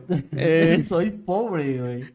gracias, Dantibus, por esos 25 pesitos. Dice, ¿podrán saludar a mi esposa Pony? Claro que sí, un saludote para Pony, esposa de Dantibus. Un saludote y un abrazo. Saluditos, saluditos, muchas gracias. Eh, ¿Cómo ves? ¿Seguimos? ¿Terminamos? O... Eh, pues sí, yo, yo diría que sí. Bueno, por ejemplo, acá Adolfo Ángel Mesa Bravo está cumpliendo, no, se está uniendo, perdón, Ay, a las membresías. Eh, Adolfo, muchas gracias. Bueno, no se está uniendo tal cual porque tiene ya la insignia de que ya llevaba, entonces está reuniendo. Así que muchas gracias. Sí, muchas igualmente a Fer, Fer Tijerina, que le damos la bienvenida como habitante infernal. Gracias, gracias a los dos. Muchas, muchas gracias, Fer. Gracias, Que chicos. está por ahí uniendo. Mira, ¿qué te parece si le damos a tu tema? Recuerden que pueden dejar sus tweets con el hashtag Noctambulos Podcast. Y ahorita, terminando tu tema, vamos con los tweets, bueno, con los superchats que haya y luego con los tweets y ya cerramos, ¿va? Va, perfecto. Porque Voy. me tardé un chingo en mi tema, me di cuenta, perdón. Sí, no sé, porque mi tema de hecho no es, no es tan extenso, pero se me hizo sumamente interesante. Es Y me cortito, planteó pero una- cumplidor. Claro, como debe, como debe ser. Sí, sí, sí. Me, me entró una, una duda, una pregunta que quisiera hacerte a ti y también a, a la gente que nos está viendo en este momento, porque podemos ver sus respuestas en el chat. Casi nunca interactuamos así con el chat, pero bueno, ese es, Ah. buen, ese es buen momento. Muy bien, ah, sí, sí. Y es que, ¿cuánto tiempo crees bajo tu modo de vida? Bueno, supongamos que vives solo, porque con familia no cuenta, o sea, como que sería mucho más obvio. Ok. Supón que vives solo, o la gente que vive sola, que tiene, o sea, que renta o vive en su casa propia, pero que no tiene más familia que viviendo ahí con, con- contigo. ¿Cuánto tiempo crees que tendría que pasar sin que tú des señales de que estás bien para que tu familia o tus amigos se preocupen o para que reporten incluso como ante las autoridades que algo pudo haberte pasado? Ay, Viviendo que- solo, ¿cuánto viviendo tiempo crees solo. o supones que sería como mi mamá, mi papá se va a dar cuenta de que algo me pasó? Fíjate que está... Es que tend- tendría que sacarte a ti también de la ecuación. No, no, pues. eh, Bueno, ah, bueno, por el trabajo. Porque trabajamos y nos hablamos. No, pues ni modo, lo tienes que. O sea, Lo- lo tomo en cuenta. Sí, sí, sí. Lo El- que no quise tomar en cuenta es lo de la familia, porque Vivir pues, si con no- si alguien. no llegas en una tarde, pues. Claro, te das claro, cuenta, claro. Pero. Mm, supongamos que tú, que, o sea, que, que vivo solo y tú te das cuenta. Ujú. Creo que tardarías unos cuatro días en, preocuparte. O sea, creo que en cuatro días dirías, ¿qué pedo con Kevin? Y, He estado grabando yo solo aquí y ¿Qué- qué- qué- he venido a su casa, he entrado a no, grabar y no está. y no lo está- veo. Está raro, sí, sí. Sí, sí, es cierto. Sí, Eh, tres, es cuatro. que también depende tanto de eso, porque si, por ejemplo, ahorita en vacaciones, Ujú. eh, podrían ser dos semanas, güey. Pero no, no, yo creo que sí unos cuatro sí, en cinco vacaciones días. es un poco más complicado. En especial si te vas a otro país o algo y de repente, Sí, claro. si no subes stories o algo, a lo mejor medio me De preocuparía, pero sabiendo que estás de viaje también podría entender. Cuatro o cinco días, cuatro o cinco días, yo creo. Va, cuatro o cinco días. Voy a leer aquí un poquito de lo que nos dicen si me quieres ayudar. Sí, sí, sí, También. claro, vas, vas, sí, Eh, de 10 días a un mes, dice Magnus Aristocratos.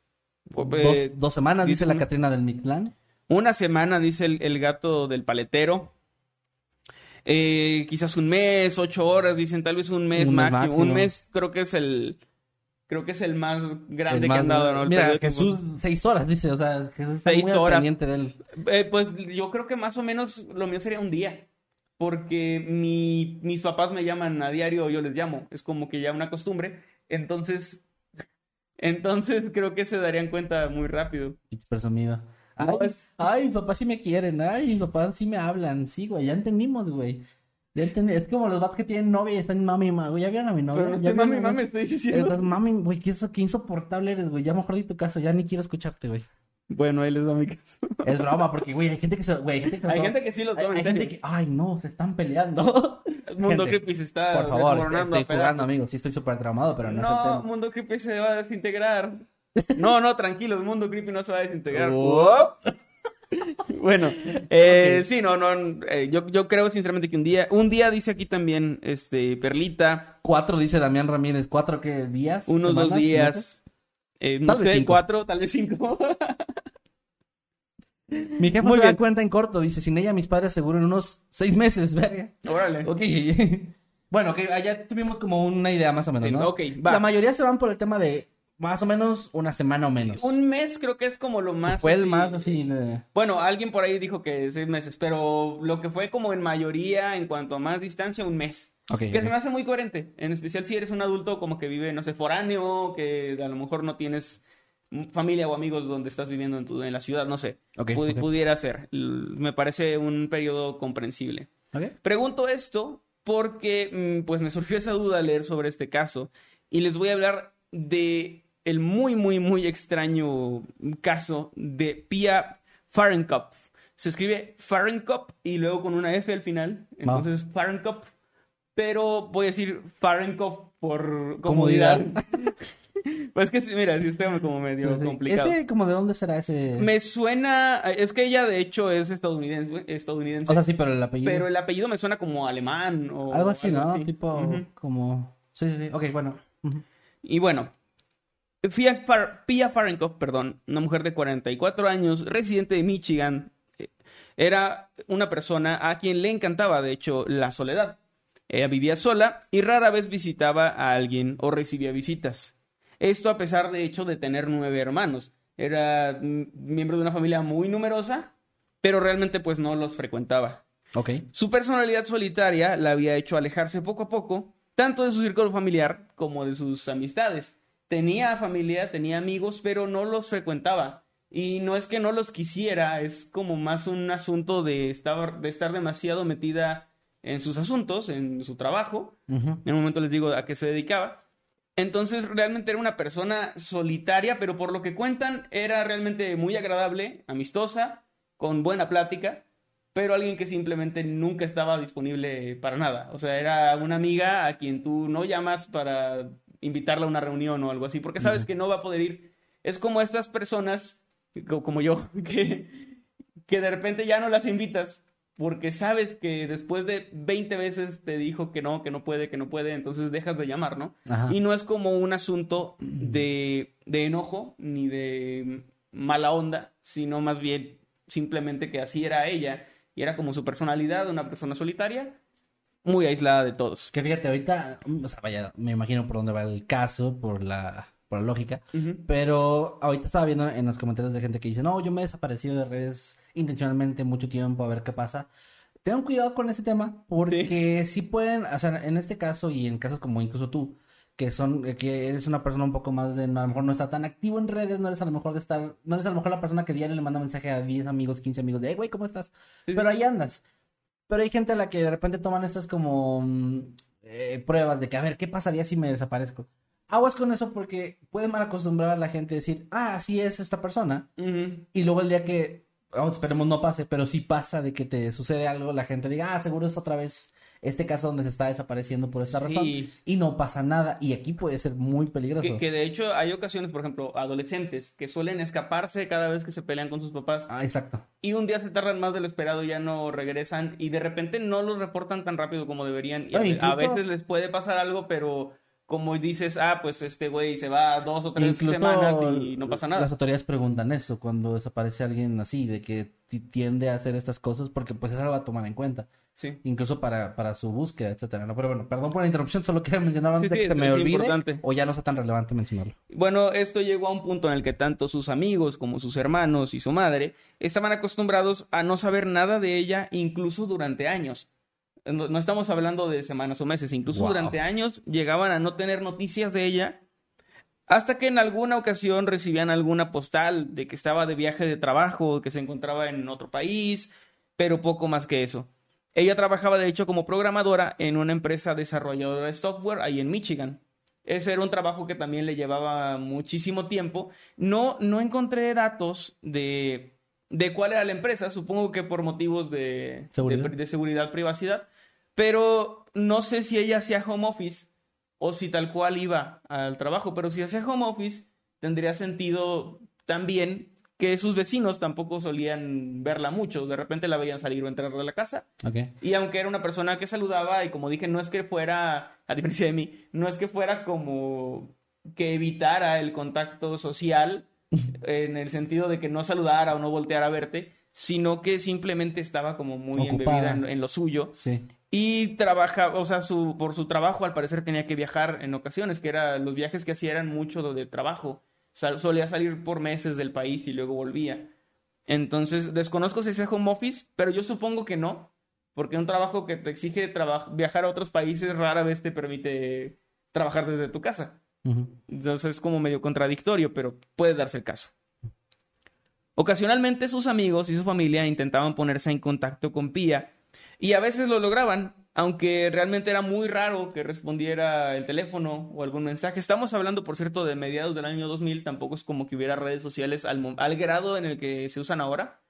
La manera de comunicarte pues era por llamada telefónica a la casa de alguien, a su teléfono celular o por mensaje de texto de esos que te cobraban un peso por, por cada mensaje y así, en no sé cuánto sería en Estados Unidos. ¿Quién sabe? ¿Cinco centavos? No sé. No, ni puta idea. Pero bueno, me refiero a que pues no era tan fácil como ahorita enviar un WhatsApp o un Messenger, ¿no? Era, era, eran otros tiempos. Un messenger, es un... no he escuchado ese término, pero sí. ok. Es un mensaje de Messenger. Sí, sí, no, estoy de acuerdo, nada más a mí sobra. Bueno, realmente se desconoce lo, la, quién fue o cómo fue su última interacción humana, pero se sabe que ella renunció a su trabajo en el mes de mayo del año 2008 y no se tiene una razón. Al parecer presentó su renuncia, pero no dio como una explicación más allá de voy a renunciar. Y pues se aceptó la renuncia, ella dejó de trabajar a partir de mayo en esa empresa. Y por sus registros bancarios se sabe que en febrero del 2009, unos seis meses poco más después de su renuncia, hizo un retiro en un cajero automático por 1.500 dólares. Y esa es la última actividad que se sabe que, que tuvo, digamos, pública, en el sentido de que salió a un cajero a sacar dinero. Y desde ahí realmente no se tienen registros de que alguien más la haya visto con vida. Eh, en fechas cercanas a esto, sus vecinos también dejaron de verla y de hecho supusieron que estaría de viaje, pues como dije, era algo muy común y muy frecuente en ella.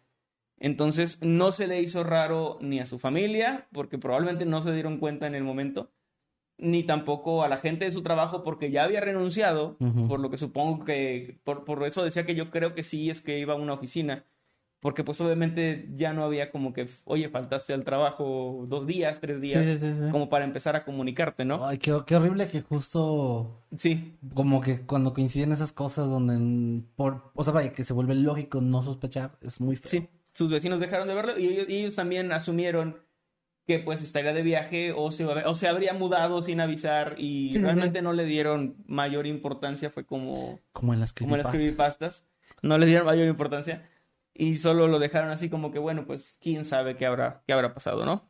Normalmente tras unos días o incluso horas sin tener información sobre el paradero de algún amigo o familiar, lo más común es contactar a las autoridades para dar aviso. Sin embargo, por todas las circunstancias antes mencionadas, ese no fue el caso de Pía. De hecho, pasarían tres años, no para que su desaparición fuera reportada, sino para que su familia la llamara, intentando contactarla para darle la trágica noticia de que su madre acababa de fallecer. Esto en 2009 fue el último contacto que tuvo ella como en el mundo, en este cajero automático que fue a sacar 1.500 dólares. Y tres años después, en 2012, La intentaron. la intentaron contactar, le llamaron para decirle, oye, mamá acaba de fallecer. No sé, me imagino que decirle el lugar donde iban a, a hacer como el, el eh, olvidé el nombre, el funeral, bueno, eh, sí, o, o- o velarla, no sé, no sé tal cual cómo se... ¿Cuál es Funeral, el, cuál es el funeral. ritual, digamos, gringo, pero más, es muy similar? Sí, sí, sí. Entonces trataron de contactarla para darle esta noticia, pero no respondió la llamada. Así que la hipótesis de la familia fue que probablemente estaba de viaje. Porque como dije, es algo como, era algo, o sea, después de tres años de no saber nada de ella, le llamas a su casa y no te contesta y no te preocupas porque era usual en ella Es una relación muy el estar, extraña. es muy, muy raro. En especial sabiendo que pues su madre murió sin haberla visto Tres años. años, al menos. O bueno, probablemente más Sí, sí, sí. pero al menos tres años no la vio y tampoco ni su mamá intentó contactarla ni se preocupó porque no porque su hija no le llamó en todo ese tiempo lo que habla mucho de cómo era esta relación no que parece que no era mala en el sentido tradicional de lo que es una relación mala de que inusual. odiaran pero sí era no, no era tampoco una relación fuerte o muy o sea de muchos lazos no pero de hecho después de este intento pasaría todavía más tiempo para que hubiera un cierto avance y que alguien se diera cuenta de que algo había pasado. Y es que hasta el año 2013, un evento totalmente ajeno a su ambiente familiar y al de sus amistades haría que alguien la buscara. Y es que su cuenta bancaria se quedó en ceros a mediados de ese año. Se había quedado sin fondos. Ya no tenía dinero por lo que su hipoteca no pudo seguir pagándose, haciendo que el banco tomara acciones sobre su propiedad.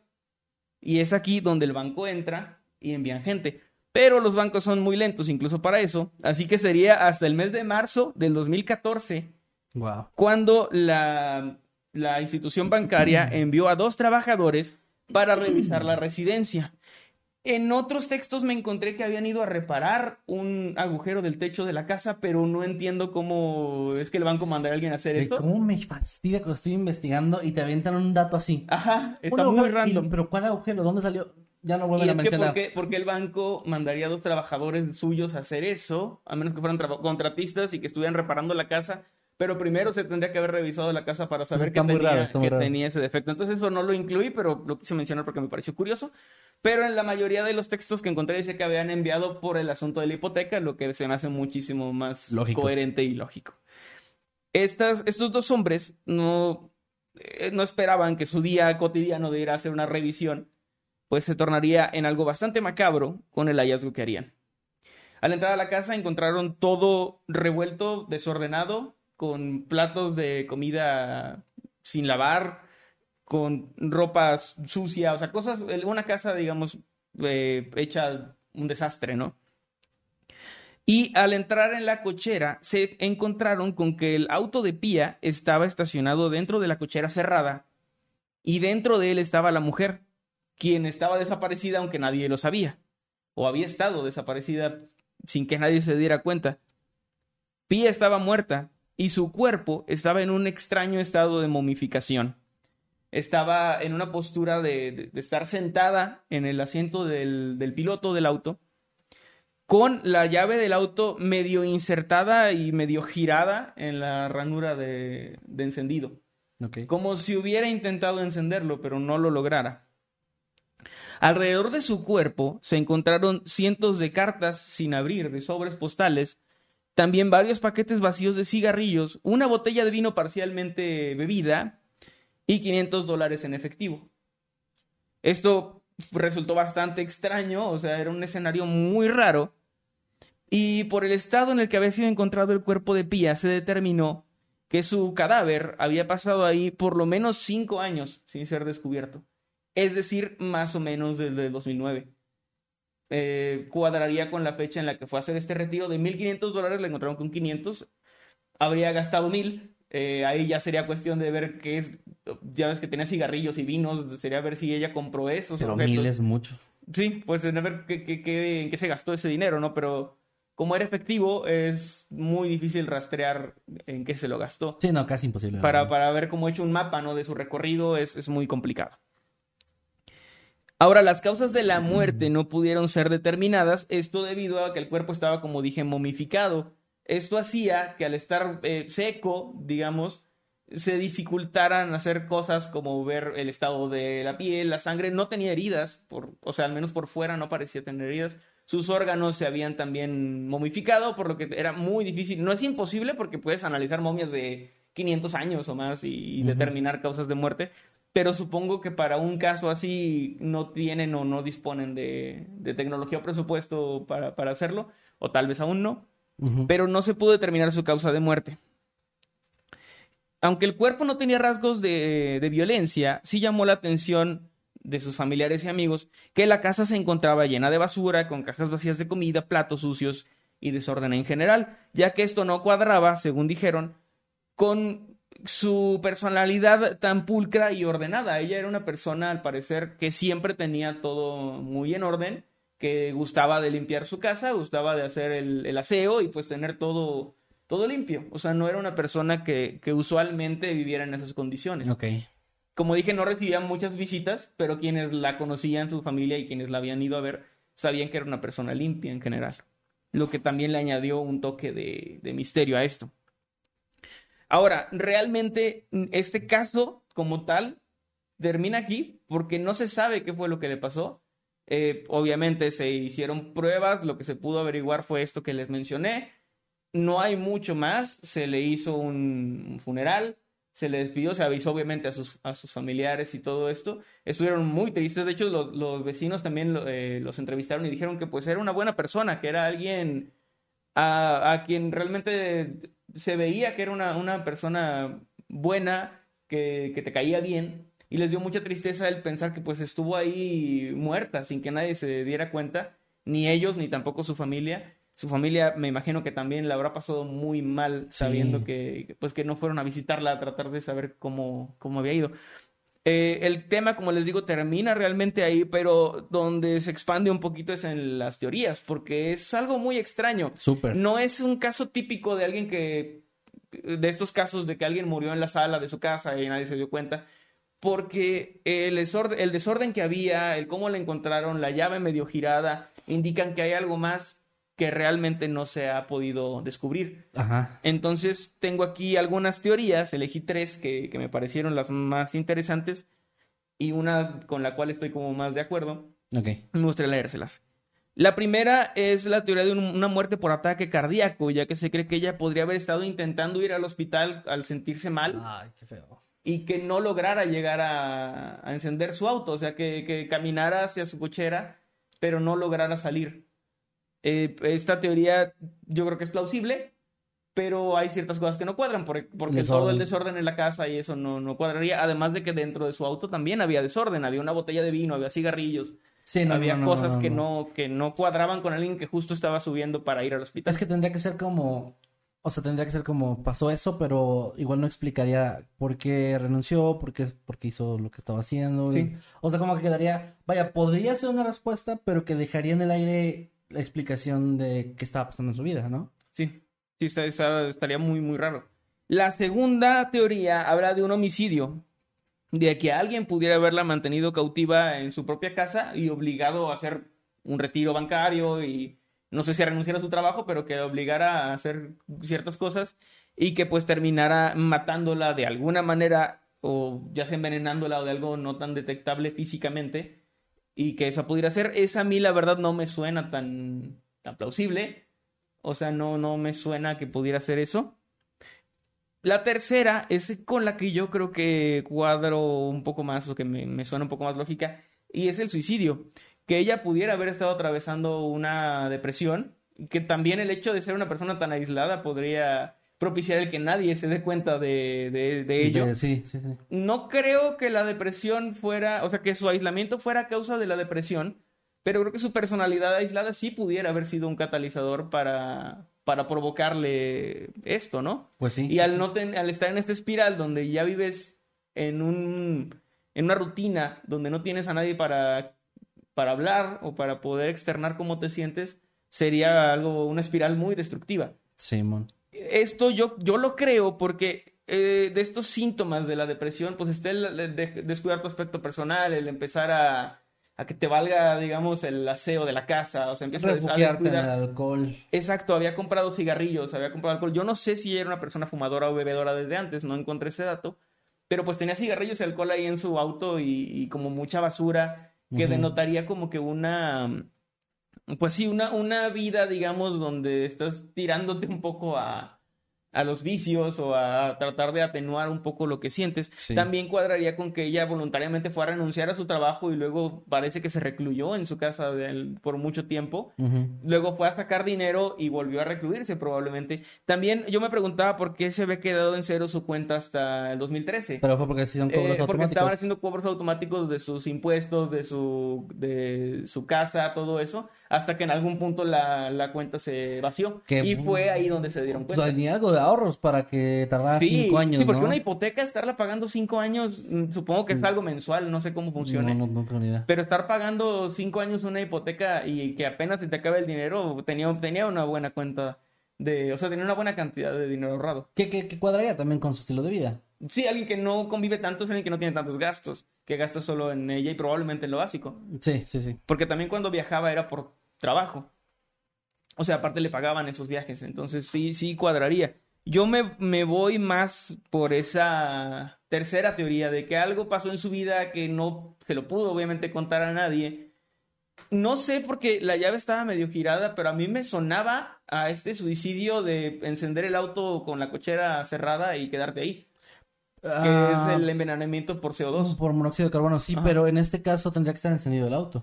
Sí. Y no eh, estaba, o sea, no o sea, estaba Es que medio es- girado. esto es lo que, lo que, a lo que iba, estaba medio girada la, O sea, sí tendría que haberse apagado de alguna forma o Tendría que haber describirte el auto, o sea, con como con la llave encendida, con la llave obviamente apagado porque sin, y sin- o sea, sin- no sé, sin combustible. sin combustible, sin pila, etcétera, ¿no? Ajá. Eh, sí, se me hace un poco más. Pero a mí me suena más a que se tomó algo.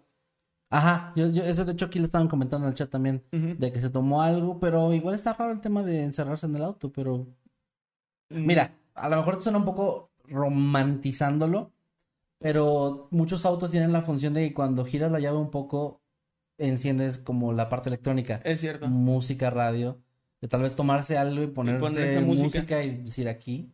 Puede ser. Pero pues también, por ejemplo, la ausencia de una carta de suicidio es como un poco raro. Bueno, estás hablando de una persona que ni llamaba a su familia durante años, entonces probablemente Sí. tampoco tenía un apego muy fuerte con... Pues igual y no, pero ah, no sé, o sea, o sea, vaya, no era, no, es que también, ese es un, un contexto importante que tú dices.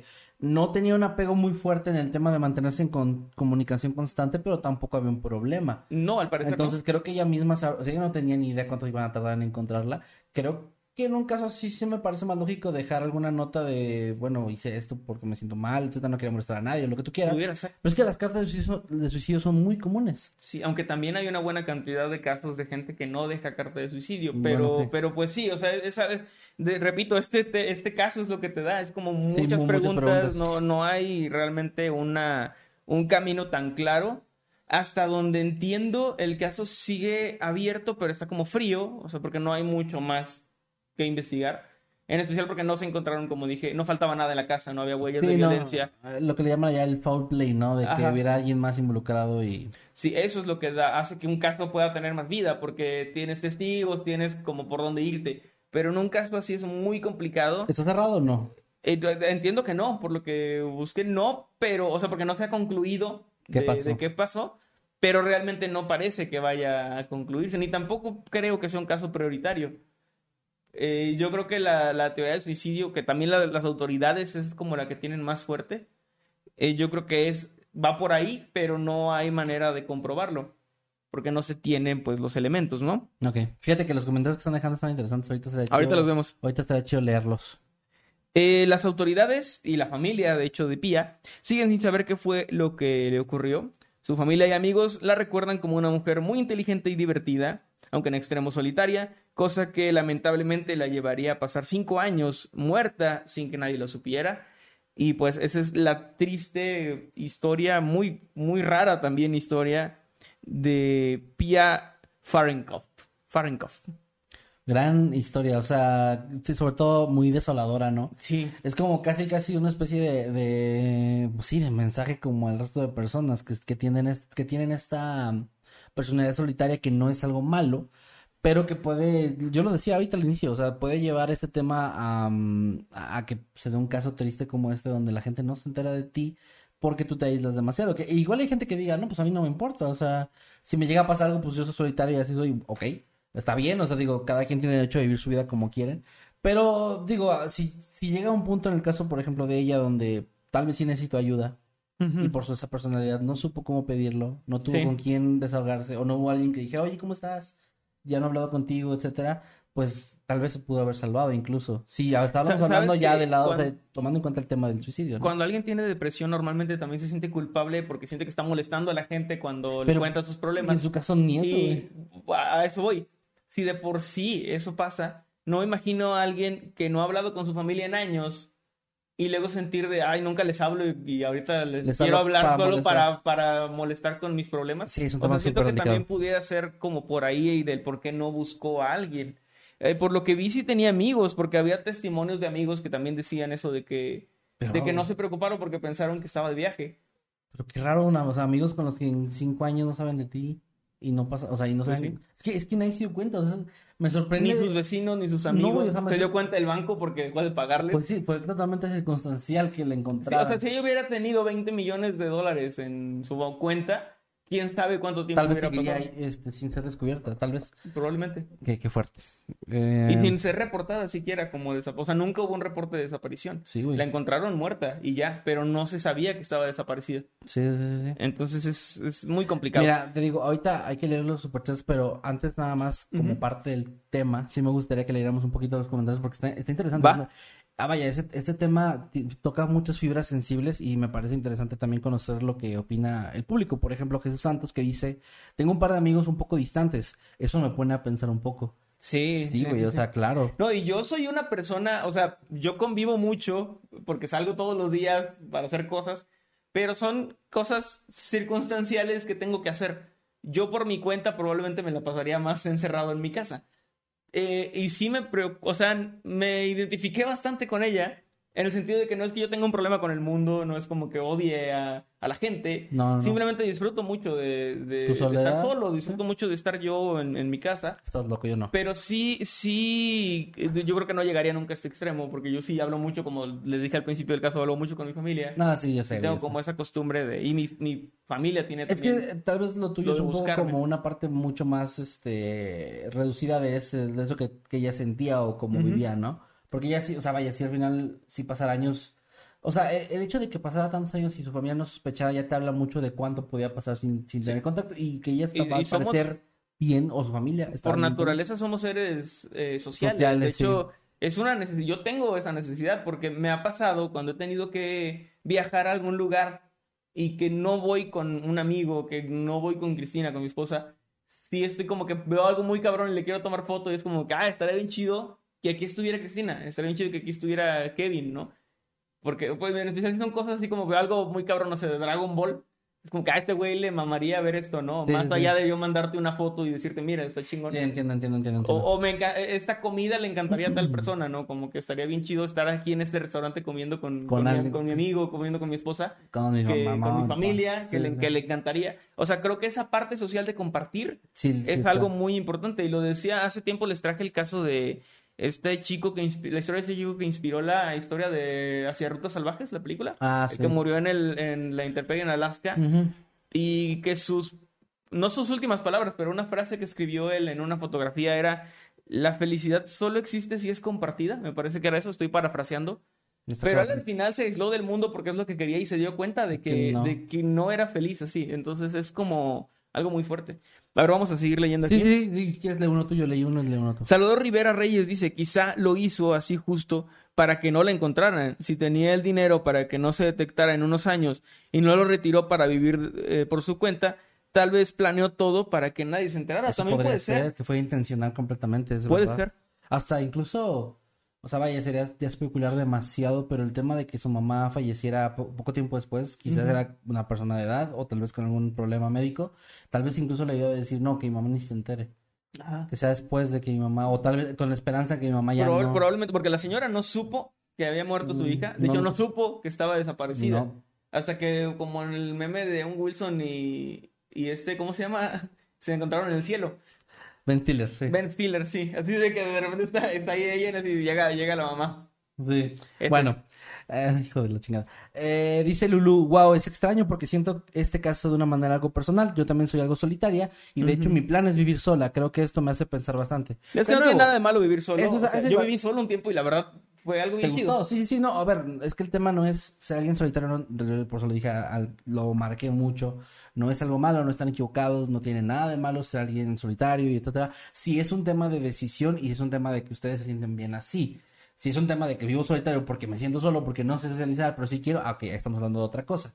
Pero no tiene nada de malo, solamente si es como hay que tomar mucho en cuenta esto de que, bueno, pueden, o sea, se puede dar un caso como estos y, y sobre todo si tienen seres queridos a los que pues, supongo que los quieren mantener informados o no preocupados, pues mantener este, con- como sería a lo mejor ese esfuerzo un poquito extra de decir, no es lo mío, pero le voy a mandar un mensaje cada semana a mi mamá Sí. o a mi hermano Para que o a un que amigo quiero de saber cómo estás. Sí, de que hola, ¿cómo estás? Y a lo mejor me esfuerzo un poquito y que, ok, y ya si hace un caso así, pues sí se dan cuenta, ¿no? De que, oye, ya no me ha hablado tal persona. Nada más es como, no, no es que estén mal, es, es como un tema de que, pues sí es algo distinto a lo, a lo habitual, ¿no? Entonces hay que tenerlo como en cuenta y ya. Por aquí también Eddie Rocker dice, ay, se me fue porque se movió, perdón. Eh, Eddie Rocker dice, mi teoría es que pudo haber sido algo así tipo suicidio, muerte accidental, ya que es posible que, que si haya, que si haya tenido esa intención, pero cuando fue a hacerlo murió de manera accidental y por eso quedó así. O sea, como que se haya arrepentido también puede ser, creo que es lo que entiendo. Lo del carro, ¿no? Que Sí, que se haya sentido mal y cuando empezó a tener ese miedo de, de ya me estoy muriendo, probablemente se intentó ir a, al, al hospital o algo así. Sí. Mira, por ejemplo, acá también, un poquito más arriba de los comentarios, Perlita de Contreras dice: Yo tuve una amistad que se aisló en su casa, la dejó de limpiar y era porque la había dejado su pareja sin dinero y ella solo comía papel. Y lamentablemente Oh. parecía que nadie vivía ahí y pues casi muere. No manches. Está muy fuerte eso. Hecho, por ahí eh, nuestro compañero y amigo Cacho Villarreal destapó tal cual un caso muy cabrón. Eh, saludos a Cacho y Saludos, a. Cacho. Si no han visto su, su canal, se los recomendamos. Él, eh, cuando nosotros fuimos a visitarlo hace tiempo a Monterrey, Unos años, sí. nos contó que tenía unas vecinas. Güey, yo creo que ya podemos decir. Pues es que ya- ya, ya, ya es público, pero bueno. Eh, Nos contó que tenía unas vecinas como que con actitudes muy extrañas. Y él, desde ese momento, hace 3, 4 años, nos dijo que tenían la sospecha de que algo le habían hecho a, A a la señora señora, que era ahí. la abuela y la mamá, digamos, de la familia. Porque de repente ya nadie la había visto. Y ahí, ahí estuvimos. Sí. O sea, ahí, eh, para dar contexto, vivían, eran unas casas que son en el Como piso, dúplex, una ¿no? casa, Pero de- ajá, pero de techo. Son una casa en el primer piso, en el segundo piso es otra casa donde estaba Cacho y Rocks. Y, y las personas estas vivían abajo, entonces ahí anduvimos nosotros, eh, Ujú. y nos quedamos con ellos. Y sí nos dijo esto de que tenía la sospecha de que algo le había pasado a la señora. Sí, Pero- entonces pasado, pasó el tiempo, pasaron los, los años y resulta que descubrieron ellos, y es- les repito, está en su canal, si quieren verlo, Cacho Villarreal Junk, así lo encuentran. Todavía Sí. está, todavía está como Junk. Eh, sí, sí, sí. Cacho Villarreal Junk, así lo encuentran. Eh, y descubrieron y pues, llamaron a las autoridades y todo, que a esta señora la tenían viviendo ahí entre basura y, y de una manera horrible, apenas alimentándola, o sea, teniéndola así como, pues no sé, aislada completamente. Y lamentablemente no pasó nada. O sea, rescataron a la señora, entre comillas. Pero Pero las, estas personas siguen viviendo ahí impunemente, no recibieron un castigo y pues está todo, o sea, México, eh, Latinoamérica. Latinoamérica, pero está muy cabrón cómo esas cosas pasan y pasan en donde menos lo esperamos, ¿no? Simón. Bueno, mira, pues ya así por leer unos últimos para del tema, para pasar los superchats. Dice por acá, Nani, mi mejor amigo se fue a rentar un lugarcito cerca de la universidad y es muy reservado en línea. Siempre procura hablar en persona, pero por mi trabajo y escuela no nos ayudan. O sea, sí, sí hay, pues digo, esto me, me sorprende de que hay muchos casos, Sí. ¿no? De personas cercanas o incluso algunas personas que han estado comentando, no, yo soy así, yo me aíslo No, y mucho". todos tenemos ese amigo del que no sabemos en años y de repente nos acordamos y le mandamos un mensajito. Pues nos pero pasó, nos- normalmente... nos pasó con Ramsés, güey. Sí, pero normalmente son amigos que no son cercanos a nosotros, pero que tienen su círculo y tienen su familia y Sí, son claro, gente- claro, más cercanos. Sí, ¿no? O no, bueno, no. más del día a día, pues. Es raro tener a un amigo del que no sabes, pero que también nadie más sabe de él. Eso, eso es medio, medio difícil, o sea, muy extraño. Eh, Quiero leer un último comentario antes de pasar a los superchats, que Claro. es del usuario el, hijo- el hijo ilegítimo de Herdunkelheit, Ay, que dice, buen día jóvenes hermosos, qué guapos, en especial el de en medio. los del medio, ¿no? Porque son dos. No, Ah, o sea, yo creo que están todavía alucinando con Ger aquí.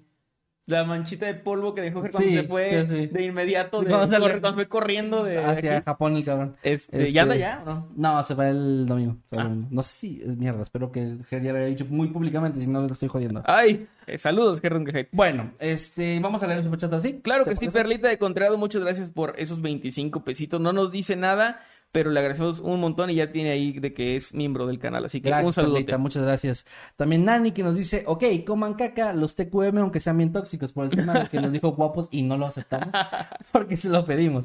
Nani, te queremos mucho. Te queremos mucho, Nani. También a Dantibus te queremos mucho. Nos deja 25 pesitos. Dice, Eva, ¿cómo quedó la canción de ayer? ¿Puedes cantarla? Mm, no la, no sé si la puedo cantar porque no me acuerdo bien de la letra, pero ya grabé una versión. Contexto para la gente. güey. Versión maqueta. Eh, ayer en Twitch, eh, bueno, en Twitch estaba haciendo varias cosas como medio. eh, cosas interesantes, medio diferentes a, a lo que haría en cualquier otro lado. Y la semana pasada, por ejemplo, estuvimos escribiendo una historia corta de terror de principio, de terror de principio a fin, la cual se sube mañana al canal, por cierto. Es una historia que escribimos entre el chat y yo, ahí este, en Se, Twitch. no, se publica mañana. Se publica mañana. sí. Qué chido, qué chido. Ya, ya, ya mañana sale. Voy a estar trabajando duro en eso porque todavía no termino el video, pero, pero va a quedar bien chido. Es una historia muy, muy chida, así que si quieren seguirme por allá por, en Twitch, estoy como Emanuel-Night. Y también el día de ayer estuvimos componiendo una canción en vivo, completamente con... Se convirtió ahí en terapia porque de repente le- me empezaron a hablar de su sex y de lo que les habían hecho y así. Da la madre. Entonces, con eso hicimos una rola que ya le hice su versión maqueta y que va a ser parte de mi segundo disco, por cierto, porque me gustó mucho. Ok, ok, ok. Entonces, realmente realmente quedó, quedó bien chida. Y no se las podría cantar, pero aquí les puedo mostrar un pedacito del, porque la guardé aquí en el teléfono para oírla en el, en el carro y ver qué tal sonaba. A ver, Así que ahí va. ponlo aquí en el micro.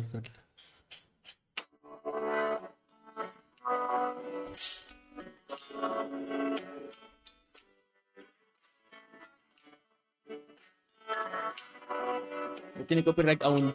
Lo que te iba a decir, no vayas a pegar. La de la chingada.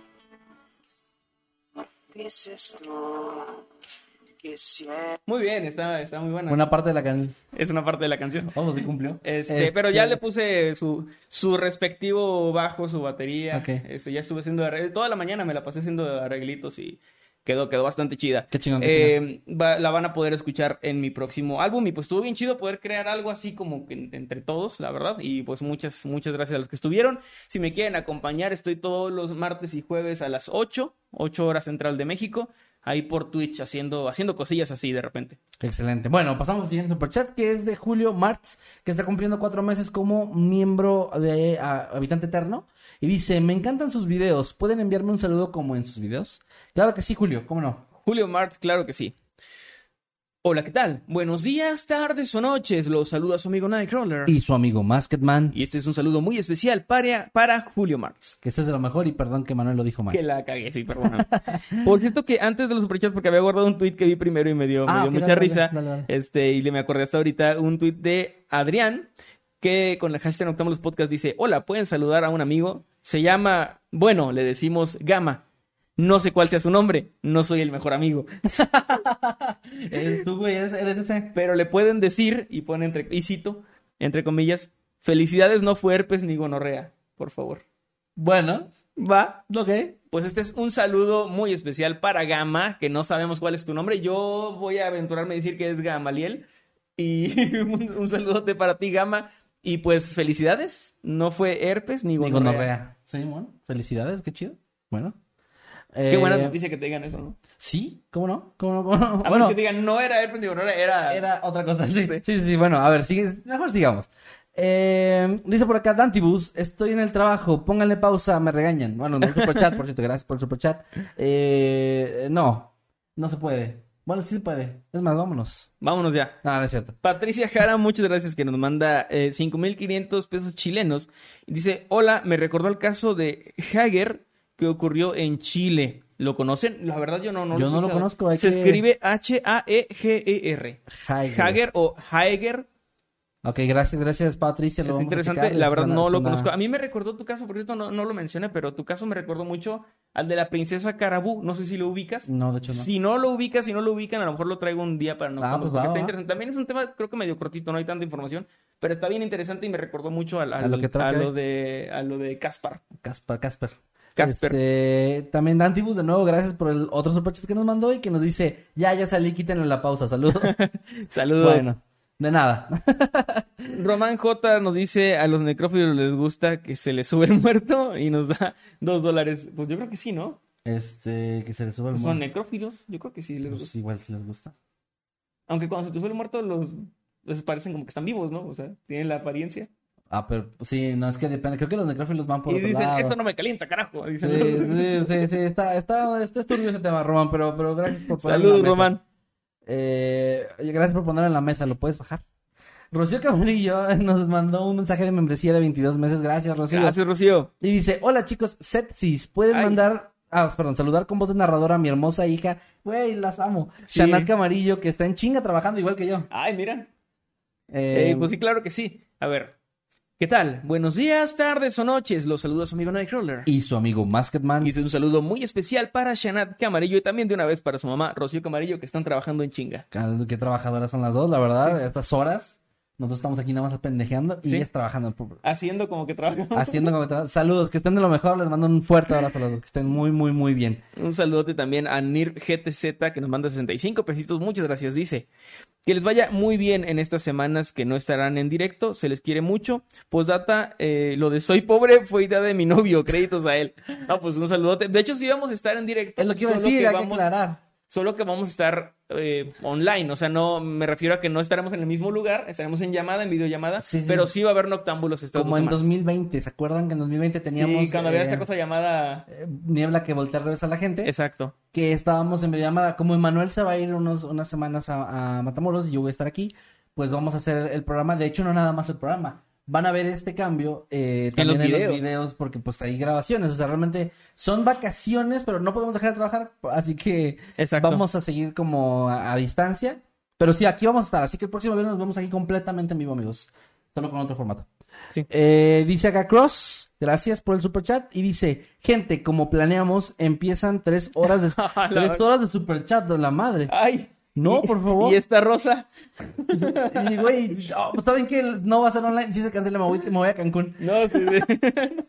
Nos van a patrocinar las vacaciones hoy. No, muchas gracias. No, gracias, gracias. pues vengan, vénganse las 10 horas, no, no pasa nada. ¿Cómo se llama eso en Twitch cuando haces eso de que, Extensible. de que extensible? Hay que hacer una extensible de No me Noctámbulos. extensible. Cállate, porque sí lo, sí lo van a querer. Mari, Maricruz Flores, muchas Ya gracias. Nos, va- nos manda. ¿Eh? Ah, mi- bueno, espérate. Es que no sé si leer su, su comentario, su, su superchat, porque ya canceló el mensaje. Ah. No sé si no quiera que lo leamos. Mm. Mira, Maricruz, mejor coméntanos sin superchat, no, no, no es necesario. Aquí me estamos al pendiente. Porque pues, a lo mejor lo cancelaste por alguna razón. Ajá, sí, sí, Entonces, sí, sí. solo agradecemos. Gracias, muchas gracias por el superchat Y ahí de, de- lo podemos leer o no. 20 y- dólares. Eh, como sacamos captura, pues aquí lo tenemos, pero ya apareces cancelado acá en, en el chat. Entonces, nada, te mandamos un, un fuerte abrazo, un saludo enorme. Gracias, gracias, gracias. Y tú, dinos, ahí está, lo podemos leer. O si prefieres que no, Si no, no. no pasa nada, ¿vale? Entonces, un saludo también a Alex Amajiki, que nos manda 65 pesitos. Gracias. Dice: Recuerdo que los empecé a ver con la serie de canciones que no hablan de lo que crees. Ah. Han crecido y mejorado muchísimo. Son los mejores. Sigan así. Gracias, Muchas gracias. Es una serie increíble que nos, dio- que nos ha dado mucho en este canal. Entonces, realmente lo, lo disfrutamos de hacer bastante. Eh, la verdad es que sí, es una... Pues de hecho fue la serie que nos catapultó... sí, que nos llevó como a otro nivel. A otro nivel, sí, sí, sí. No hemos tenido un salto como ese, o sea, hemos No, tenido un crecimiento muy bonito. a eso, ¿no? Pero es que se fue un madrazo, la verdad, que qué chido. Eh, bueno, acá Jesús Santos dice, la animación de la letra saliendo detrás de ustedes me ha hecho voltar varias veces porque pienso que está saliendo detrás del tablero. Se Ah, ok. A esta parte de aquí, bueno, para los que están en Spotify, les recuerdo que agregamos aquí un, un mensajito de último superchat, el superchat más alto para agradecer y varias cosillas ahí. Sí, Eh, gracias, gracias, Jesús. Y dice por acá, Román J, ¿Kevin se va a quedar con el canal? Eh, tal vez. Acordamos que vamos a. Tal vez. Yo lo tendré los fines de semana. Sí. Ah, eres el... eh, ok, ok. Pero más ahora entonces tú a mí... eh, Sí. mm, Ok. Eh, dice Arqueotaku, yo siempre ando aquí, nunca hablo, pero los apoyo. Gracias, Arqueotaku. Agradecemos mucho a la gente. Hay mucha gente que está en modo fantasma, que para- o lurkeando, para los que no sepan el término, es cuando justamente hacen lo que están haciendo ahorita de eh, ver el programa, muchos, pero no comentar, no, no interactuar tanto, pero están ahí escuchándonos de fondo. Oigan, a ustedes también muchas gracias, porque no queremos que se tergiverse a que solo agradecemos a los que mandan superchats o dejan tweets. Agradecemos a todos. Obviamente leemos a los del superchat primero por, por obvias razones. Pero gracias, gracias, gracias a todos los que están aquí. Sí, y los que y- nos escuchan en Spotify o en cualquier lado. Sí, claro, en todos lados. De Apreciamos, hecho, me, de me hecho, voy a poner ahorita a leer unos tweets que están bien chidos. Por favor.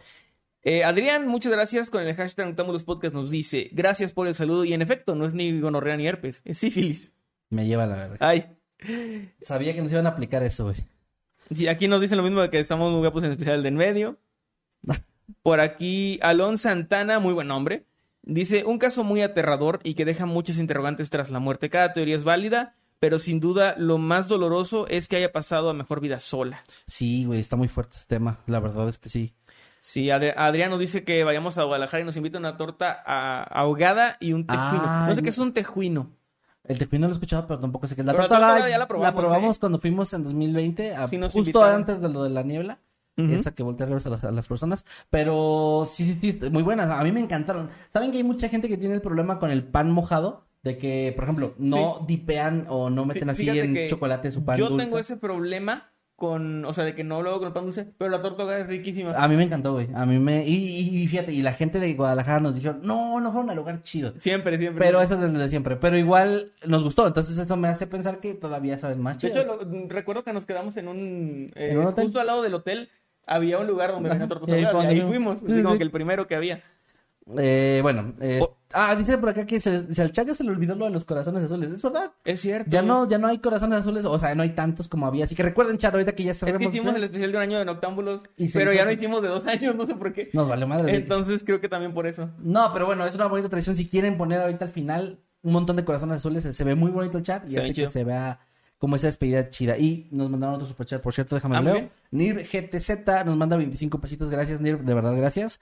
Dice, felices vacaciones en Cancún, pues. Eh, gracias, muchas gracias. Gracias, vamos a estar ahí con el- nuestro coco ahí. Ajá. Y luego, se- y luego se nos va a acabar el dinero y no vamos a poder rezar. Sí, vamos a tener que rezar ahí de aventón. Gracias a Sandra con el hashtag Noctámbulos Podcast ahí en Twitter nos dice, eh, eh, hizo, entendió la referencia de los Simpson. Pone, no, Mundo Creepy se va a desintegrar. Salta por la ventana. No, tranquilo, Mundo Creepy no se va a desintegrar. Uop. Regresa. Saludos, Sandra. Siempre, yo aprecio mucho a la gente que, que, que capta las, las referencias, ¿no? las referencias de los Simpson. Dice por acá Gray, no, llegué muy tarde, o sea, o sea, en Twitter también. Les juro que pensé que era jueves, no inventen, pero bueno, ya lo veré más tarde y espera mi dibujo como te lo prometí en stream. Kevin, gracias Gray, muchas gracias. Y pone, güey, pone a Pingu llorando, me da mucha tristeza, pero saludos Gray. También ya, ya está el spoiler sin contexto. Oh, no, espérate. Ah, mira. ¿Sí o no? ¿Estoy mal? Ah, no, no, perdón, no, sí estoy mal. Ese es el de la semana pasada. Me apareció uno de la semana pasada, ¿qué pedo Twitter? Por aquí el fantasma de Calaverín nos dice que su mamá se preocuparía luego de ocho horas. Su papá después de tres días y el resto de su entorno en un mes o dos. Sí. Eso es, es- es- creo que todos estamos más o menos en esa tablita, ¿no? Más o menos, güey, más o menos. Es lo, es lo usual. Por aquí me dicen presumido porque, entre comillas, mis papás sí me quisieron tener. Uy, el planeado. Este, Ah, mira, Shaman también hizo- Ah, captó la referencia. Como siempre, Shaman ahí anda. María Ortiz dice, hashtag Netamos los podcasts, todo el caso de Kevin está bien revuelto y locote. Perdón. También Ani dice, hashtag Netamos los podcasts, nada más porque ellos no tan guapos, voy a dejar el trabajo por hoy y mañana termino. Güey, estamos haciendo que la gente esté procrastinando, perdón. Ah, ya empezaron a poner corazoncitos, qué bonito. Qué bonito ve. otro superchat, otro superchat. Ay, gracias. Este, A ver, déjame lo leo. ¿lo lees? Eh, Moisés Cornejo nos dejó 650 pesos. Moisés, qué pedo, te rifaste muy cabrón, gracias. Y dice, número uno, sociópata, quizás suplantando, a veces suena a más de una persona, quizá también huyendo. Y pregunta, ¿por accidente te disparas en la 100 con una pistola de caza en Inglaterra en 1800 de si algo? Y entre paréntesis dice, a partir de ahora todo lo escribiremos con letras. Güey, me, me jodiste mucho con las letras, pero eh, ok, ok. Eh, pues fíjate que pues, el tema de que, puede- o sea, como teoría que fuera que sociópata, ser un sociópata, puede ser. Está, es que a ver, yo, yo retornando un poco a las teorías del caso, yo tomo mucho en cuenta la vida que tuvo antes, porque yo sí le creo, o sea, yo sí creo la, la parte de la historia donde estuvo encerrado. Yo también, y todo yo eso. también sí creo eso. Y creo que se dice mucho en el caso, no, no tenía, no, no tenía ningún trastorno. Yo creo que sí tenía. Yo creo que sí se, oh, es obvio, güey, no puedes vivir así 15 años de tu vida Sin y, tener y- y no tener algo. De Lo que hecho, pasa el es hecho que de no saber hablar bien ni caminar bien ya es como un trastorno. para mí el tema ahí es, creo que más bien mm, en la época no se le daba la suficiente importancia a los temas Como, que- como que mentales. pensaban que no era... Y era como, ah, se ve normal, porque no es un trastorno tan marcado como el de otras Es que eran personas, tipos ¿no? de, el, el güey puede caminar y tra- hacer trabajo forzoso, está bien. Está bien, sí, Sí. es normal, o sea, que, que es pinche término culero, pero si sí. hasta ahora, en nuestros tiempos, no se considera muchas veces a la depresión como un... Como, o sea, como una enfermedad tal cual. Sí, Te dicen que, ay, no, échale ganas. Todas o sea, las viejones de, mamadas que a mí no, nunca... ponte a hacer ejercicio y ya. Mamás que, güey, pues a mí cuando me da tristeza me pongo a jalar, güey, y se te quita. No, güey, pero, pero pues me pongo a jalar. Ajá, Pinches millennials, güey, así, sí. sí, eso es. Eh, ya están poniendo los corazoncitos a lo que indica que ya nos tenemos que ir, ¿eh? Ya nos tenemos que ir, solo quiero leer el- Es como cuando empiezan a cerrar el changarro, güey, ya. Solo quiero vas. leer el tweet de Laura Radulovich. Bueno. Que dice, hashtag notamos los podcasts, tengo pruebas y ninguna duda de que Manuel anda con mi tía. A ver, de una vez por todas, quiero aclarar, quiero aclarar que ese no soy yo. A ver, güey, para los, Spo- los Spotify... Me etiquetan, me etiquetan siempre en esta imagen. A ver, No soy yo, una les juro que no soy yo. Hay una imagen, güey, es que en Está borroso... desenfocado. En borroso te pareces Está más, cabrón. mira, sí. Así te pareces más Y ese no es Kevin tampoco. Qué hijos de puta, güey, qué hijos de puta, güey. Le ponen la mascarita, Güey, que se parece a mi vanza, la mierda. A ver, a ver, gente, para los que están en plataformas de audio... enfocado, pero no soy Es, yo. es que el enfoque está manual, güey. No se va a cambiar. Eh, para los que están en audio, hay un meme de un chico que está con una señora. Están en, paños menores los dos. La señora está como acostada hacia el frente y el tipo está atrás con una cara un poco, no, como que no le está disfrutando tanto lo que va a pasar.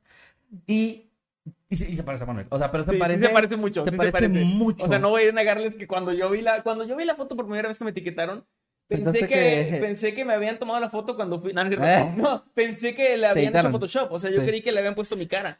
Ok, eh, y luego, y luego un- un- una persona que, que no tengo nada en contra de esa persona, pero que hijo de puta, editó, le puso la corbatita roja al, al tipo y le puso la máscara de gas a la señora. Y si nos parecemos. No, no, no, no, no, no. Yo no me parezco a la doñita, vete a la mierda. No me, yo no, güey.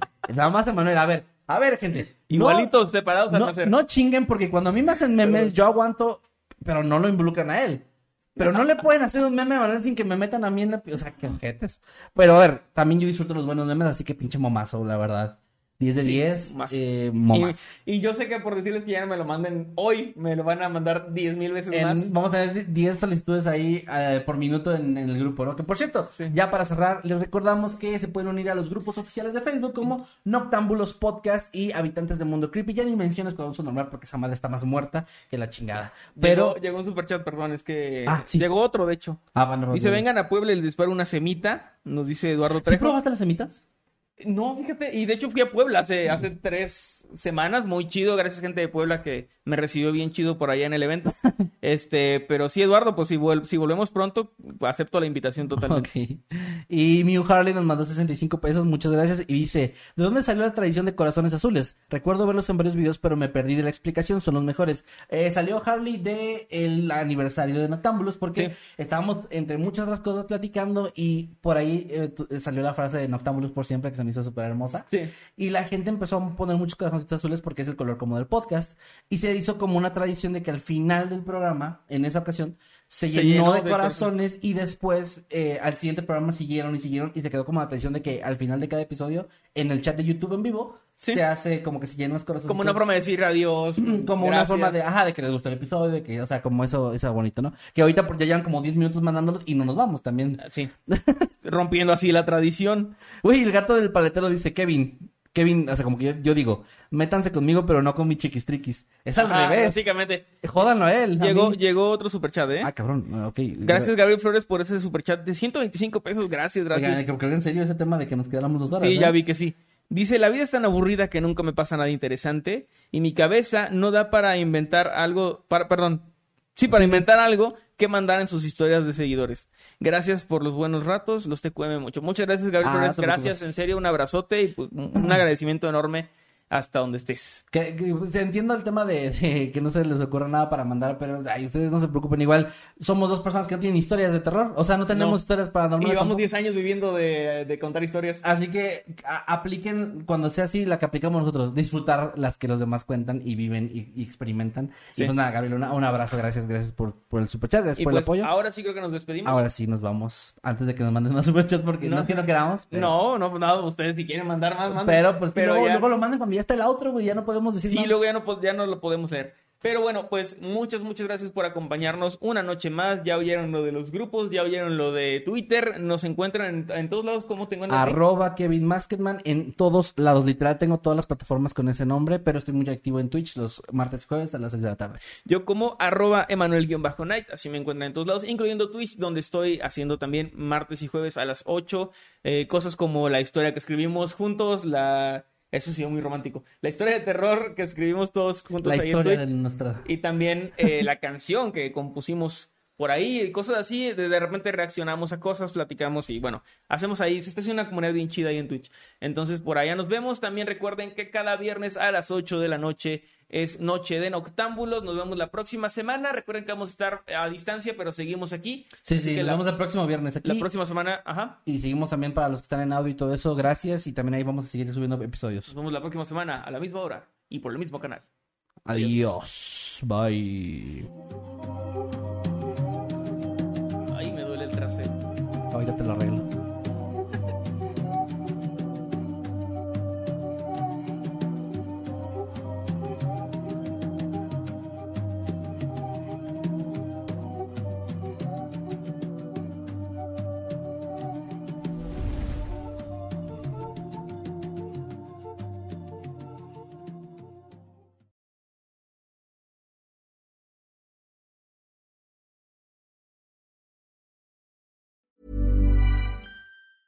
Hey, it's Danny Pellegrino from Everything Iconic.